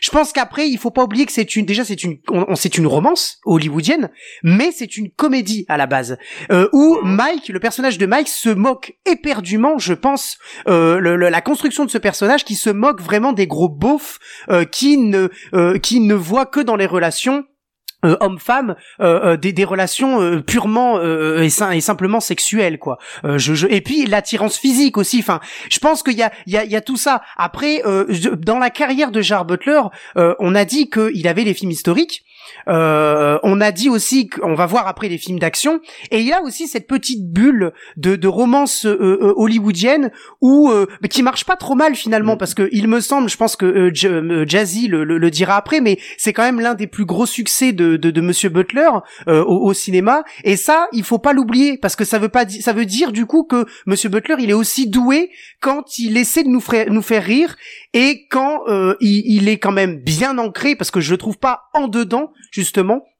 je trouve vraiment euh, à l'intérieur et au centre de cette de, de, de, cette romance, cette comédie euh, euh, romantique hollywoodienne quoi. Ouais. Bah, c'est clairement lui la comédie, c'est-à-dire que enfin là c'est peut-être perso mais j'ai un problème avec Catherine Heigl. Euh, je la trouvais pas sympa de, depuis le début et s'il s'avérait que bah, elle est comme ça. D'ailleurs, elle est un peu persona non gratin sur les plateaux maintenant. C'est c'est un peu une diva pas hyper cool. Et non, lui, lui, je le trouve cool. Je, le, le, le mec, euh, on comprend que son émission, elle fonctionne parce que bah, il est hyper sûr de lui et même quand on sait qu'il dit des, des trucs, enfin, c'est, c'est, ça va trop loin, mais il est tellement sûr de lui que bah, t'as envie de le croire, quoi. Et, et il est, voilà, il est assez cool. Jazz, euh, tu connaissais ce film avant de l'avoir vu? Après Plutonache, après le nombre 23. C'est vraiment un de retour avec l'abominable vérité. C'est vraiment un salaud. Euh, mais c'est un plaisir. C'est choix parce que après il voudra plus finir. Euh, mais non, ne sois pas trop vache. Vas-y, Jazz. Non, non. Moi, je l'ai vu ce film-là il y a, il y a très longtemps en fait, euh, à l'époque où en fait euh, Catherine Hegel euh, a explosé parce qu'il faut dire aussi que ce film-là. elle a explosé. Bah ouais, elle a explosé en vol comme Paul Walker. On l'embrasse. Non, non, elle a, en fait, euh, elle a, elle a cartonné avec Grey's Anatomy et du coup, à partir de ce moment-là, ils ont commencé à lui proposer des rôles au cinéma. Moi, ce qui me gêne avec Catherine Hegel, et attention, peut-être je vais être traité de sexiste ou misogyne, mais euh, ce qui me gêne avec Catherine Hegel, c'est que elle n'avait pas été choisie pour, euh, comment dire, son jeu, parce qu'il est catastrophique. Elle a été choisie pour, pour sa beauté, finalement. Bah, c'est pas sexiste. Enfin, je veux dire, t'as, as même des acteurs comme ça. Enfin, il y, ah oui, y en a beaucoup mais, qui ont aucun talent. Ils sont là. On a ce qui est malheureusement un peu l'objet du film, je on trouve. Hein. C'est un peu l'objet du film. Dans. Sonic et Madsen, bah c'est juste parce qu'il est beau gosse, quoi. Enfin, c'est pas du sexisme. On va pas t'attaquer sur Twitter, ne t'inquiète pas. non, mais ce que je veux dire, c'est que euh, malheureusement, en fait, euh, ils vont Hollywood va l'embaucher, pardon, 1, 2, 3, Hollywood va l'embaucher en fait euh, euh dans de nombreux films à partir des années 2005-2007, parce que son rôle dans, dans Grey's Anatomy cartonne, les gens l'adorent dans Grey's Anatomy parce que son rôle est plutôt cool. bon, ce qui s'avère être compliqué dans la dans la réalité, parce qu'en fait, en fait, c'est une peste. Et euh, d'ailleurs, euh, oui, elle est interdite de, de, de, jouer maintenant dans Grey's Anatomy parce qu'elle a sorti lors d'une interview que euh, Grey's Anatomy c'était purement alimentaire. du coup, la productrice a dit ah bah non, bah alors tu reviendras pas, même pour un, un épisode réunion, tu ne reviendras pas. Ah, du coup, fait. ouais ouais. Mais du coup, l'abominable vérité, c'est le deuxième succès de Catherine Hegel, puisqu'elle avait fait juste avant En Clock mode d'emploi de Judd Apatow, qui est plutôt pas mal, mais comparé à 40 ans toujours plus haut, il est nettement moins euh, bien. Euh, et du coup, en fait, euh, dans, cette comédie, alors la comment dire, le succès du film, c'est vraiment la, promotion qu'il y a eu tout autour, puisque c'était un film classé R. Euh, et oui, à cause de sa vulgarité, euh, oh, vous allez voir, euh, Catherine Hegel va dire des gros mots, et puis euh, Jared Butler est un, gros beauf. Et en fait, toute la com du film a été faite comme ceci. Le film, pour ma part, j'avais été vachement déçu quand je l'avais, quand je l'avais vu. Il me semble que je l'ai vu au cinéma celui-là. Ah ouais, euh, carrément, tu vas au ouais, cinéma ouais, vu au cinéma, ouais, ouais, ouais. bah, en fait, euh... t'avais été voir 27 robes aussi, euh, tous les euh, films de Catherine Hegel, alors, je crois. Alors, euh, écoute, 27 robes, je l'avais acheté à, chez Cdiscount à l'époque. il était à, il était à 2 euros. Je m'étais dit, oh, tiens, pourquoi pas Et je l'avais vu et j'avais dit, bon, putain, mais quelle merde, bravo Jason, tu as encore fait un bon choix. Et quel achat quel achat et euh, du coup je l'avais revendu je me souviens et, euh, et, Attends, il l'avait vendu à 20 centimes dans un cash gagné de l'argent ou pas? J'ai gagné, euh, non, non, non, non, euh, j'ai gagné en fait euh, rien du tout. Il m'a repris à 10 centimes l'enfoiré. T'as gagné de la place chez toi, avec un DVD en moins. ouais, c'est ça. Mais euh, mais du coup, euh, l'abominable vérité, en fait, euh, c'est vraiment, euh, ouais, c'est c'est une comédie qui passerait plus maintenant et, et, et tant mieux, on va dire, parce que c'est vraiment pas, pas pas, bien, c'est c'est mal écrit, c'est la réalisation, bah, c'est un yes man hein, derrière la caméra, il va faire un truc tout lisse, tout propre, qui va ressembler à toutes les autres comédies romantiques qui existent. c'est lourd, mais sans, ça peut être lourd mais c'est vraiment pas drôle quoi. C'est c'est comme si c'était Jean-Marie Bigard qui avait écrit le scénario. Enfin c'est vraiment euh, c'est vraiment dégueulasse à, à, souhait. Et, euh, et, malheureusement en fait euh, euh le, le, film a, a, son petit statut culte alors que alors que bon voilà c'est c'est pas top. Et euh, tu tu mettrais euh, euh, une autre actrice à la place de Catherine Hegel bah ce serait pareil. Celui qui fait qui donne envie finalement de de voir le film c'est Jared Butler. Parce que Jared Butler en fait bah on le voit dans un autre dans un autre rôle dans un autre registre. Et c'est là qu'on se dit qu'en fait ce type là il peut jouer dans tous les registres c'est-à-dire que c'est à partir de ce moment où en fait le mec va prendre tous les scénarios possibles et imaginables. Euh, on va le retrouver dans un film d'action, puis dans une comédie. Il va enchaîner euh, à partir de, de, de l'abominable vérité. Je crois qu'il va enchaîner deux ou trois comédies qui sont à peu près dans le même thème. Il va, il va être en fait, euh, il va jouer le même rôle. Je crois qu'il avait fait Chasseur de primes avec euh, Jennifer Aniston, qui était pas terrible. Merde, hein. oui, oui, oui. oh, il était pas mal celui-là.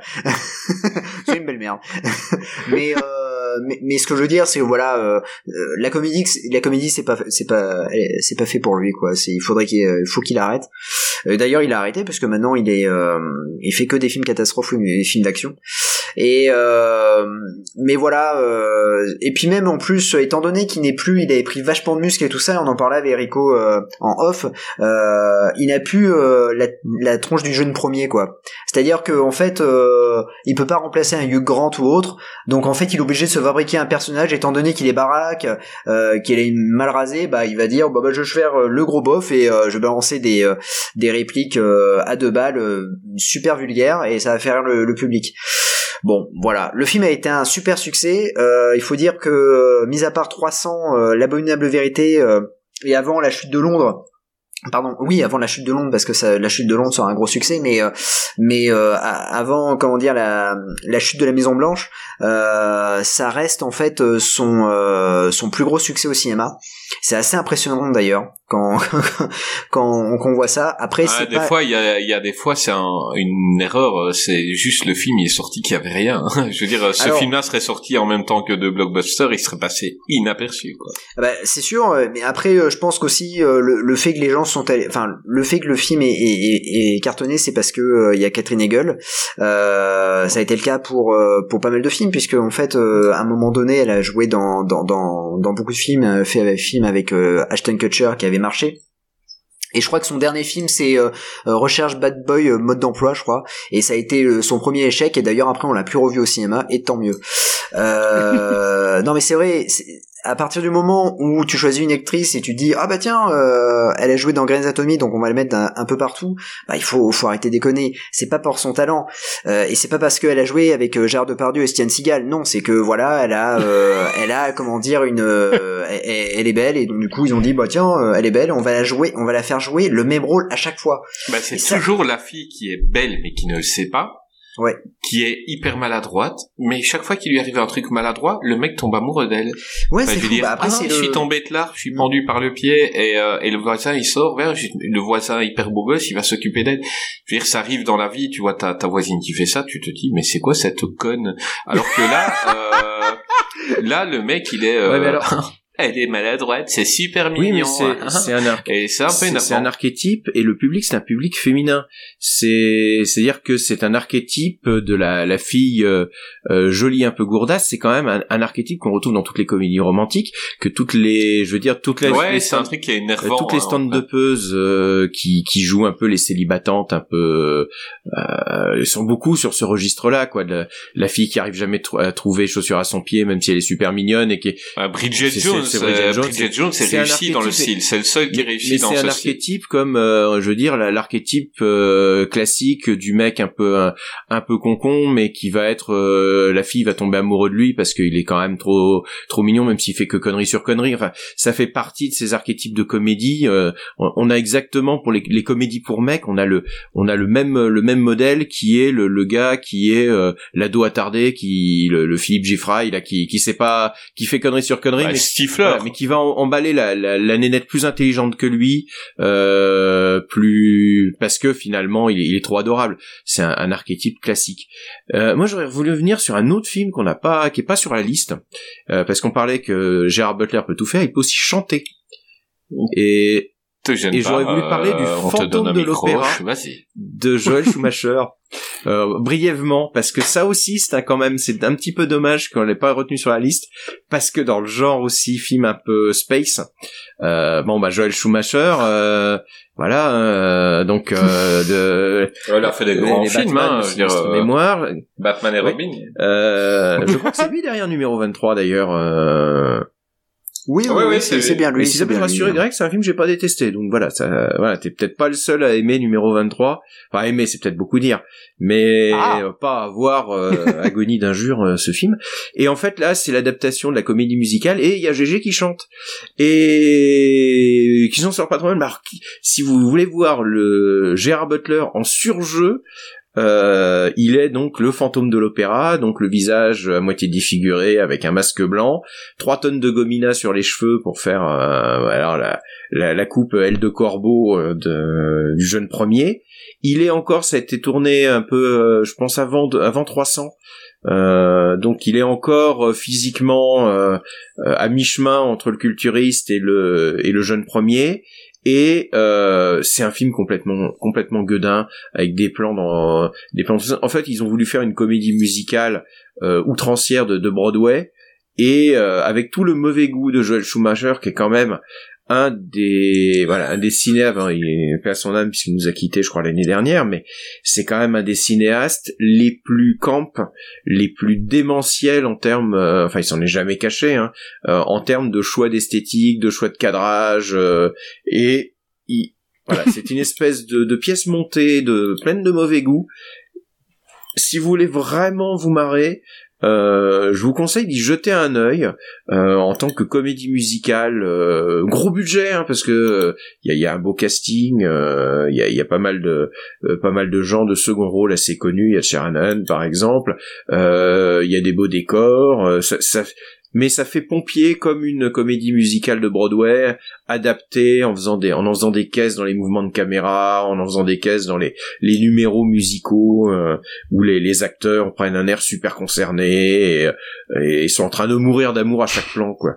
Et donc euh, voilà, on est euh, on est sur un film Ah ben c'est à voir ça. un film qui était un, pesi- un petit plaisir kitschouille, mais par contre, ouais, y allez pas pour voir un grand film. Hein. Allez, allez-y pour vous marrer. Si vous avez aimé les Batman de Schumacher, ben voilà, vous pouvez, euh, vous pouvez vous tenter le Fantôme de l'Opéra avec un GG en surjeu absolu. Donc, euh, Mais tu nous as pas dit s'il chantait bien. bah, si ça, va. oui, parce qu'il a une formation de chanteur à la base. Il a, il a, il a participé à des groupes. Donc ouais, en, en chant ça va. Il, c'est, c'est, voilà, donc ça reste, c'est pas les Misérables, hein, c'est pas, euh, c'est- mais C'est le Ouais. Ça va, il, il s'en sort, pas mal. Mais le, le film est complètement, complètement what the fuck et complètement surjoué. Donc ouais, je, vous, con- je vous conseille de d'y jeter un œil si vous vraiment voulez vous marrer. Ah, il est à Metaluna, euh, j'irai, euh, j'irai faire un tour et je Mm. le prendrai. Et Greg ira le prendre sur Momox. Ah bah, évidemment. Euh, Exactement. En 2013, notre euh, tonton Gérard, il est venu dans dans sa plus grosse franchise. Euh, je crois que tous les auditeurs de l'émission attendaient aujourd'hui qu'on arrive à ce film et à, ses suites. C'est la chute de la Maison Blanche ou Assaut sur la Maison Blanche au Québec. Euh, Olympus Has Fallen euh, par Antoine Foucault avec bah, notre ami GG, avec Aaron Eckhart, de trop rare Aaron Eckhart, j'adore ce mec, avec Morgan Freeman, euh, Rick Yoon et Angela Bassett. Euh, je pense, je pense que c'est à tous notre film préféré de Monsieur Butler. Est-ce que je me Oui. trompe? Tu te trompes. Bah Moi, voilà, je j'ai préfère l'air London con. Voilà. Has Fallen. Euh, c'est God of Ah, pour moi, c'est London oui, oui, Has non, Fallen. mais je parle de la franchise. Ah oui, Euh, d'accord, la franchise, Je, parle de la, oui, oui, je parle de la Ouais, franchise. Mais moi, c'est le 2, elle-même, dont je donc, suis tombé euh, amoureux du 2. Banning, Mais... Vas-y, vas-y, le, le 1, il est- le 1 est très rigolo aussi. le Banning, euh, l'agent euh, au service du président, c'est son, c'est son rôle fétiche, c'est, c'est son meilleur rôle. Euh, qui est-ce que je vais interviewer aujourd'hui? Euh, Jazz. Yes. T'as- tu, tu, tu dansais sur, euh, tu, tu dan- dansais, je crois que tu avais vraiment envie d'en parler. Euh, euh, entre Greg qui baillait et Rico qui regardait au loin d'un air suspicieux, t'avais l'air le plus, le plus, voilà, celui qui avait le c'est plus que sa envie de caméra parler avait frisé, aujourd'hui. encore une fois. Vas-y. c'est sûrement ça. En fait, c'était un bug, il dansait sur lui-même. Vas-y, Jazz, euh, parle-nous un peu de ce film. Bah, en fait, euh, la chute de la Maison Blanche, c'est un peu en fait le Die Hard 5 qu'on attendait avec impatience. Voilà. Ouais, c'est euh, c'est pour Clairement. moi c'est euh, le reboot de Die Hard euh, en beaucoup plus violent euh, avec un, un acteur qui en a envie euh, qui n'est pas euh, comment dire comme Bruce Willis euh, qui est euh, à l'hospice. Non on est vraiment à on est quand même on est avec un, un Jared Butler qui euh, qui s'est mis à fond à la mu- dans la muscu qui est hyper badass qui est hyper raciste qui est enfin voilà quoi. Il a tout c'est c'est le stéréotype du du héros américain le film euh, est réalisé par euh, Anton Fuqua qui est euh, qui est euh, carrément un, super réalisateur. Je trouve que c'est un, réalisateur euh, pas mal sous-estimé, alors que, euh, enfin, perso, il a il a fait des euh, des très très bons films. Il en a fait des mauvais, mais il a fait plus de bons films dans sa carrière que de mauvais. Euh, et puis, enfin, franchement, euh, le scénario, il est peut-être, euh, il est il est il est simple, mais il est terriblement efficace. C'est l'histoire de Mike Banning qui est en fait euh, le garde du corps du, du président. Alors je vais vous raconter juste l'introduction, je vais pas faire une Greg, je vais pas vous raconter la fin, vous inquiétez pas. Euh, voilà, monde y a pas de spoiler alerte. Euh, c'est dit dans l'introduction, vous inquiétez pas. En fait, le président va perdre sa femme. euh, Mike Banning va se, euh, va se, comment dire, euh, s'en vouloir parce qu'il a pas pu protéger la première dame et donc du coup va se retirer. Il me semble qu'il il devient officier de police. Ouais, et à un dans moment des donné- bureaux. euh, Ouais, voilà, ouais. Et ah, Ouais, ça va trésor, pas du tout, euh, tout à fait. Ça va pas du tout dans sa dans dans sa vie familiale en fait, euh, euh, avec sa femme, euh, voilà, il s'entend pas trop, avec sa fille aussi. Enfin, c'est c'est c'est un peu compliqué. Et en fait, euh, ce qui se passe, c'est que euh, la Maison Blanche est attaquée par des Nord-Coréens. Voilà. Donc euh, Et lui, de son bureau, il a une Ouais. superbe vue sur la Maison Blanche, mais vraiment tout près. Et il voit ça. Voilà, il voit. et il y va. il y va parce qu'il se dit si j'arrive à sauver le, le président, en fait, j'arriverai à me racheter une conduite. En fait, Ah, c'est je ça. crois plutôt que lui, ce qui se, il est conditionné pour aider le président. Il est, Ah il, est oui, oui. il est conditionné comme ça, donc c'est, c'est pour lui, c'est tout à fait normal. Le mec, il y va quoi. Euh, Ah, c'est pas ouais, je vais me racheter une conduite sans le président. Je crois que le mec, c'est un, un Steven Seagal devant le drapeau américain. Je veux dire, le gars, il est obligé. C'est tonton GG, quoi, le- les gars. Voilà, Non, mais comme- euh, le, le mec, c'est ça. Je crois que même s'il il prend sa retraite et que quelqu'un tire vers le président, il saute devant la balle, le mec. Ah oui, non mais euh, il est conditionné.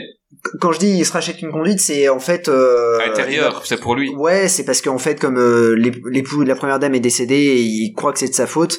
Du coup, il se dit, bah voilà, euh, euh, il faut qu'il, il faut qu'il sauve le président. Voilà, c'est c'est euh, c'est pour lui. Euh, euh, il faut qu'il l'aide parce que c'est au plus c'était un, un grand ami à lui. Donc euh, du coup, euh, il y va. Et euh, il y va pas de main morte parce que en fait, euh, il les explose Mhm. quoi. Il explose les ennemis, mais mais vraiment, mais sans. Mais Une armée, hein, une armée qui a tué des, des centaines de, de, de gars surentraînés américains, et lui, il y va avec juste un flingue. Et il y a un voilà, couteau suisse. ça va. Et un couteau. Et un couteau. Euh, suisse. ouais. Greg, toi qui n'aimes pas la violence, euh, qu'as-tu pensé de ce film Ah mais moi alors justement, tu vois, s'il y a un truc, un seul truc qui m'a gêné, c'est l'excès de violence. C'est pas que j'aime pas la violence, c'est que j'aime pas l'excès. Oui, mais Et tu là- peux pas, tu peux pas tuer les gens gentiment en même temps. Enfin, je veux dire, ils sont Non, méchants. alors quand quand quand je quand je dis les saisons j'allais citer un exemple. Quand euh, les les les Nord-Coréens sont euh, mon- sont euh, arrivent dans la Maison Blanche, tout le monde est mort par terre, etc. Et là, il y a des plans où t'as euh, les Nord-Coréens qui euh, tirent dans la tête des cadavres. C'était pas obligatoire. Bah c'est oui, parce hyper que tu peux, f- maintenant, tu peux faire semblant d'être mort. Bah oui, non mais d'accord, non, mais, à la guerre, ils faisaient ça, les Russes, ils faisaient oui, ça. non, donc, mais euh, d'accord, ok, euh, ça, ça, voilà, je, je, je, le veux- je veux bien le comprendre, ok, mais euh, je trouve quand même que c'est, c'était, enfin, ça me, ça me, c'était pas nécessaire. Je comprends qu'il l'ait fait, mais c'était pas forcément nécessaire à l'écran. C'est ça quand je dis l'excès de violence. Après, par contre, effectivement, euh, pouah, mais quel film, non mais Tonton GG, on aime bien, et puis c'est comme ça que qu'on va le voir, hein, euh, tonton. euh, on, va, euh, ça va. Le, mec après, de toute façon, ça va devenir. Je pense que à long terme, ça va devenir une espèce de Steven Seagal qui sera capable de de, nous faire marrer sur des des des DTV films d'action comme ça. et, et et on adore. Et c'est à partir de ce film là qu'il va enchaîner des films d'action qui seront bons dans son jeu à lui. En fait, je dis pas que le film sera ex- excellent, hein. je dis que lui, il sera bon. Et c'est justement là où on le, c'est un point de non-retour pour lui, parce que il sait très bien, pertinemment, qu'il ne reviendra pas à un film comme, euh, p- pour son jeu d'acteur à lui, à un film comme euh, Les Prisonniers du Temps ou euh, comme Dracula. Je pense que c'est un peu le point de non-retour dans sa carrière où il sait que il, il va devoir s'axer sur ce genre de film Ah, ça et, euh, une star des et- films d'action. Et, et ça marche. Mais oui, mais bien sûr, voilà. Et ça marche. Et d'ailleurs, il va laisser tomber les les les comédies romantiques, tout ça. Et ça marche en fait. Euh, et c'est c'est c'est juste génial. Enfin, enfin franchement génial. Alors juste une petite chose sur ce film. Pour faire un lien avec un autre film sur euh, sur le, la, violence et sur que c'est quand même vachement moi je trouve que c'est vachement bien filmé par Antoine Fuqua euh, la, réalisation est vachement cool le, le scénario est simple comme l'a dit euh, Jazzy c'est assez simple mais c'est très efficace moi j'aime bien après, on se marre bien sur certaines scènes où on se dit punaise, mais il est beaucoup trop fort. Enfin voilà. Par exemple, la scène de torture où il va, il va prendre les deux Nord-Coréens. Et il va leur dire bon alors c'est qui ton chef? Et euh, il va lui planter un couteau dans le dans la tête. Ouais, le ou pas premier répond pas en une seconde, il plante un couteau puis il- C'est ça, Voilà. c'est ça. Il a pas le temps de répondre. Euh, le, le gars il parle quoi. Ah mais complètement. Non mais moi je moi je trouve ça je trouve ça rigolo parce que c'est euh, là à la limite on est dans l'excès de violence mais on, on, on nous montre si tu veux c'est c'est c'est le mec qui est méga fort quoi. C'est le garde du corps, le le le, bodyguard, euh, le- le- l'extrême quoi, tu vois. Le Et en fait, président ça m'a le fait- dit même quand il, il le Bien voit sûr. en vidéo. À un moment, ils disent est-ce qu'il va nous poser problème? Et t'en as un qui dit non non. Et, et le président il dit oh oui il va vous poser des problèmes. Oui, le ça. président il est il a une confiance aveugle en lui, quoi. Ah mais complètement, parce qu'il dit, est-ce que vous connaissez cet homme? Il dit oui, c'est Mike Bannin, etc. Est-ce qu'il peut nous poser problème? Non, parce que le mec d'ailleurs qui le dit, euh, qui est interprété par euh, euh, Dylan McDermott, euh, il le dit, il dit non non, ça ne posera pas de problème. En fait, c'est un traître et tout. Et effectivement, le président qui dit oh que si. et c'est là où c'est kiffant parce que nous on le sait, on sait très bien qu'il va poser des problèmes. Donc voilà. Et en fait, je voudrais faire un, petit parallèle ou un petit lien plutôt qu'un parallèle avec un, autre film qui s'appelle Ultimate euh, Game qui est un film euh, de 2009, qui est d'ailleurs un des premiers films euh, tournés euh, avec une euh, Red Run 4K, euh, une caméra Run 4K, et, euh, et ça a plutôt bien euh, marché dans, dans, dans l'esthétique. Et euh, c'est un film sur euh, des gamers. Enfin, c'est c'est c'est assez sympa. Le le l'histoire est, est pas mal. C'est un, un jeu vidéo en fait. Le film est un jeu vidéo. Mais bref, je m'attarde pas sur ce film juste pour faire un lien sur la réalisation et sur la violence aussi, l'utilisation de la violence dans les films d'action. Et moi, j'ai bien aimé justement la chute de la Mise en Blanche parce que j'ai trouvé que la la la violence et l'action eh ben feu euh, aller de pair c'est ça, ça ça se marre bien on, se marre bien et puis ça ça se mélange bien. Et puis alors avec Gérard Butler enfin tonton GG qui nous explose tout le monde on, adore hein. enfin moi euh, enfin moi je, je, je le kiffe. Et puis la petite scène de fin là avec Rick Yoon où euh, où il lui plante le couteau dans la tête. Voilà bref voilà donc euh, non moi j'ai bien j'ai bien aimé franchement j'ai bien aimé j'adore, j'adore les clichés de ce film. Euh, par exemple, tu prends euh, celui que tu as dit, donc euh, le traître. euh, moi, je dis que c'est Ross de, de Friends parce que il lui ressemble. Mais donc le gars, genre au début, il est, euh, tu vois le mec en costard, c'est un, un ancien, un agent des services secrets. Il est, il, il est euh, tout propre et tout. Une fois qu'on apprend que c'est un traître, euh, son costume il est débraillé, il a une clope Oui. de travers, il est décoiffé, et genre tu deviens méchant, tu deviens comme ça. Moi ça me fait rire. Euh, J'avais dit à l'époque, euh, donc bah ça allait, euh, on avait déjà parlé un peu de des, des quand Hollywood reçoit deux scénarios les mêmes, donc euh, comme il y avait eu Armageddon et Deep Impact, il y avait eu euh, Le Pic de Dante et Volcano. Euh, cette année-là, ils avaient reçu deux, deux fois le, le scénario euh, des studios différents, avaient reçu euh, La Chute de la Maison Blanche, et ils ont fait, ils en ont fait deux, plus ou moins en même temps. Pour le fun, je préfère l'autre, donc celui avec euh, White House Down de- de avec, Roland euh, Emmerich, ouais. Voilà, je préfère pour le fun, je préfère l'autre. J'avais dit dans l'émission pour euh, d'Emmerich, euh, je, je m'étais hyper bien amusé. Euh, pour le côté euh, Die Hard, pour le côté suite, euh, évidemment c'est celui-ci. Euh, on sentait qu'ils avaient chopé un super perso avec Banning. On, ch- on, on a senti dès le premier film que bah, ce serait pas un film unique. Euh, il est super cool et euh, on a quelqu'un de Nanarland et ce film et surtout ses suites peuvent être considérés, je pense, comme des nanars. on a Donc, hâte d'avoir son opinion Demandait l'avis de monsieur le professeur. Rico. Vas-y Euh, Rico. ouais, ouais, ouais. On est là sur des films, en fait, qui sont des, enfin, pour moi euh, et pour euh, l'équipe de Netherlands, on est un peu sur des films de la canon, euh, mais adaptés aux années 2000, euh, plutôt aux années 2010. C'est-à-dire qu'on est sur des films de Chuck Norris, mais des années 2010. C'est Pour notamment euh, London Has Fallen, pour moi, c'est le Invasion USA des années 2010. Et même dans la façon dont ils ont été faits, Ah oui. même dans la façon dont ils ont été faits, parce qu'en fait, c'est pas des gros budgets. C'est euh, 60. J'ai regardé un peu le, le budget, c'est 70 millions de dollars, ce qui est un budget moyen. Et Ouais, mais il n'y a pas non plus des acteurs euh, qui prennent des Ah, ils cachets ont- à 20 millions de ouais, ils dollars ont quand dedans. même eu un beau, un beau casting parce que Aaron Eckhart quand même. euh, Ouais, Euh, ben, Aaron Eckhart, je pense qu'il doit prendre 3 millions par Ouais. film. Enfin, c'est pas... Morgan Freeman. Morgan Freeman, de toute façon, lui, il tourne dans 25 films par an. Euh, il s'en fout, lui. À partir du moment, Euh, moi, j'ai une théorie sur euh, Morgan Freeman, qui est que lui, comme il a commencé à avoir une carrière à, à, à 50 ans, parce que euh, on, on le connaît que vieux, Oh, ils sont fous. Et donc lui maintenant en Oui. fait euh, pour lui il tourne les films qu'il tournerait s'il avait 35 ans. C'est-à-dire que euh, il a commencé sa carrière euh, super tard donc il rattrape.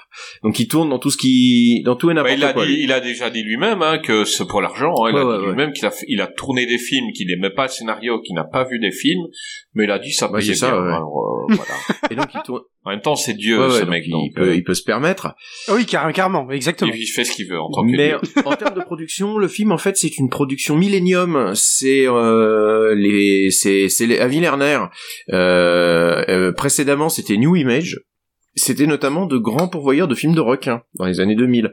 Et c'était une petite boîte en fait qui a commencé pour des films de vidéoclub et qui euh, a commencé à monter en gamme notamment en produisant des films de Stallone euh, les, les nouvelles versions de Rambo, euh, les Expandables, et ils ont fait un peu ce qu'a fait le euh, ce qu'a fait la Canon dans les années 80, c'est-à-dire qu'ils ont pris des licences qui étaient un peu fatiguées avec des acteurs euh, de second plan, enfin pas des acteurs second plan, pardon, des acteurs bankable, mais dont les carrières étaient un petit peu derrière eux, quoi.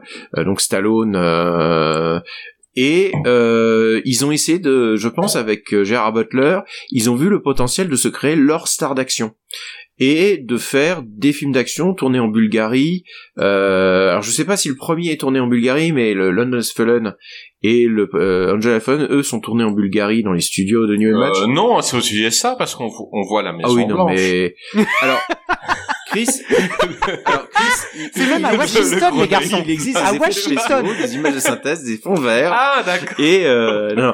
Et Sérieux ouais, Non, ça, ça paraît incroyable. Et donc c'est en fait c'est Ah, des, des films un scandale. qui sont euh, euh, qui sont faits pour faire des, des sortes de blockbusters de série B et euh, de se vendre à l'international, notamment pour les chaînes de télé. Et, ça s'est ça s'est super bien vendu.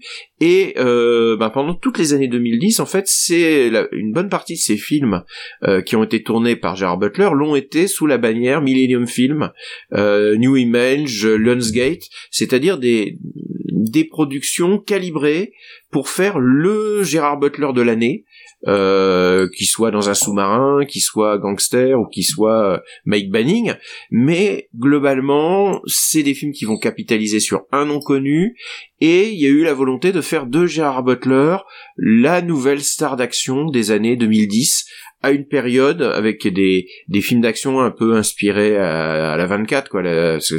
Mike Banning, c'est quand même un peu un avatar de Jack Bauer, et euh, Ah, exactement, oui, tout à fait. et il y a cette idée-là, euh, ils ont ils ont misé et ça a marché. Euh, alors Greg, je, pense que il, en ce moment, il est en train d'essayer de tourner vers autre chose quand même. Il a il en a un peu conscience que c'est euh, que ce genre de film ça marche, mais c'est pas non plus des réussites extraordinaires. Ça reste de la série B. On le Surtout- voit dans ces deux derniers films. hein. Ouais, pas tout à fait, faire, euh, tout à ouais, fait. Il vieillit aussi, Je donc veux dire, euh, à un moment, tu Ouais, il peut pas faire comme Liam Neeson et, et continuer à tourner des films d'action en EHPAD, hein, parce que l'autre comme star de l'autre star du film d'action des, années 2010, c'est quand même Liam Neeson qui continue toujours à nous sortir à plus de plus de 65 ans, euh, qui continue toujours à nous sortir un film de, de tabac par an où, où il, où il joue les Vengeurs. euh. C'est toujours un film où on, où on kidnappe sa fille. C'est tout le temps la Ouais, même chose. Donc, Et donc ouais, là, ce film, c'était plutôt une bonne surprise. C'est c'est vraiment un film fun, comme Ultimate Game d'ailleurs. euh, tu parlais d'Ultimate Game, qui est aussi ouais un, un film sur lequel il aurait fallu revenir un petit peu parce que c'est un film aussi qui, qui, qui est fait par les, les mecs d'hypertension, donc euh, euh, là, et, Oui, et c'est très très con. Hein. Euh, notamment avec Dexter, euh, Oui, avec euh, Michael C. Hall là qui à la fin fait une petite danse. Enfin c'est c'est un film très très très très bizarre euh, Ultimate Game euh, un, un film un peu foutraque et donc là ben voilà il va il va enchaîner il va faire London has Fallen le dernier pré- euh, président has Fallen là, ou Angel has Fallen qui est, qui est moins bon qui est euh, clairement un cran en dessous mais pour moi c'est le 2 qui va vraiment euh, le, le London has Fallen qui va pousser les potards de la de la folie furieuse et de la de la connerie sur Ah, pellicule mais complètement. mais au-delà au-delà du raisonnable quoi. Pour moi, c'est pareil, c'est un film qui va finir sur Nanarland. Pour moi, on est dans du nanar en devenir, c'est-à-dire qu'il peut encore se regarder au premier degré, mais je pense que dans dix ans, on regardera ce genre de film comme on regardait un Chuck Norris des années 80, c'est-à-dire comme le reflet de son époque Ah non, mais c'est exactement ça. et comme des films qui Mais dans le, dans premier, ouais. avant de passer au deuxième, je retiendrai toujours la, la, la scène de l'avion, l'avion qui arrive, Ouais. quoi. Je trouve que cette scène est juste géniale. Euh, elle est violente à Mm. souhait. Il tire dans dans les gens, euh, dans dans les dans dans les gens Mm-hmm. lambda dans la rue comme ça. C'est horrible. Et et la scène, elle est euh, elle fait presque peur. C'est presque une, une scène de film Mhm. d'horreur, quoi. Je veux dire, euh, t'as une menace qui arrive. euh, et qui semble inarrêtable parce que l'avion quand, quand quand il arrive comme ça il semble inarrêtable. C'est génial. Moi j'ai j'ai surkiffé le début. Mais c'est vrai que euh, il est revenu euh, très très vite parce qu'il a compris que ce personnage là avait du potentiel. Donc euh, c'est à peu près bah, c'est les mêmes acteurs hein, donc euh, on va pas les reciter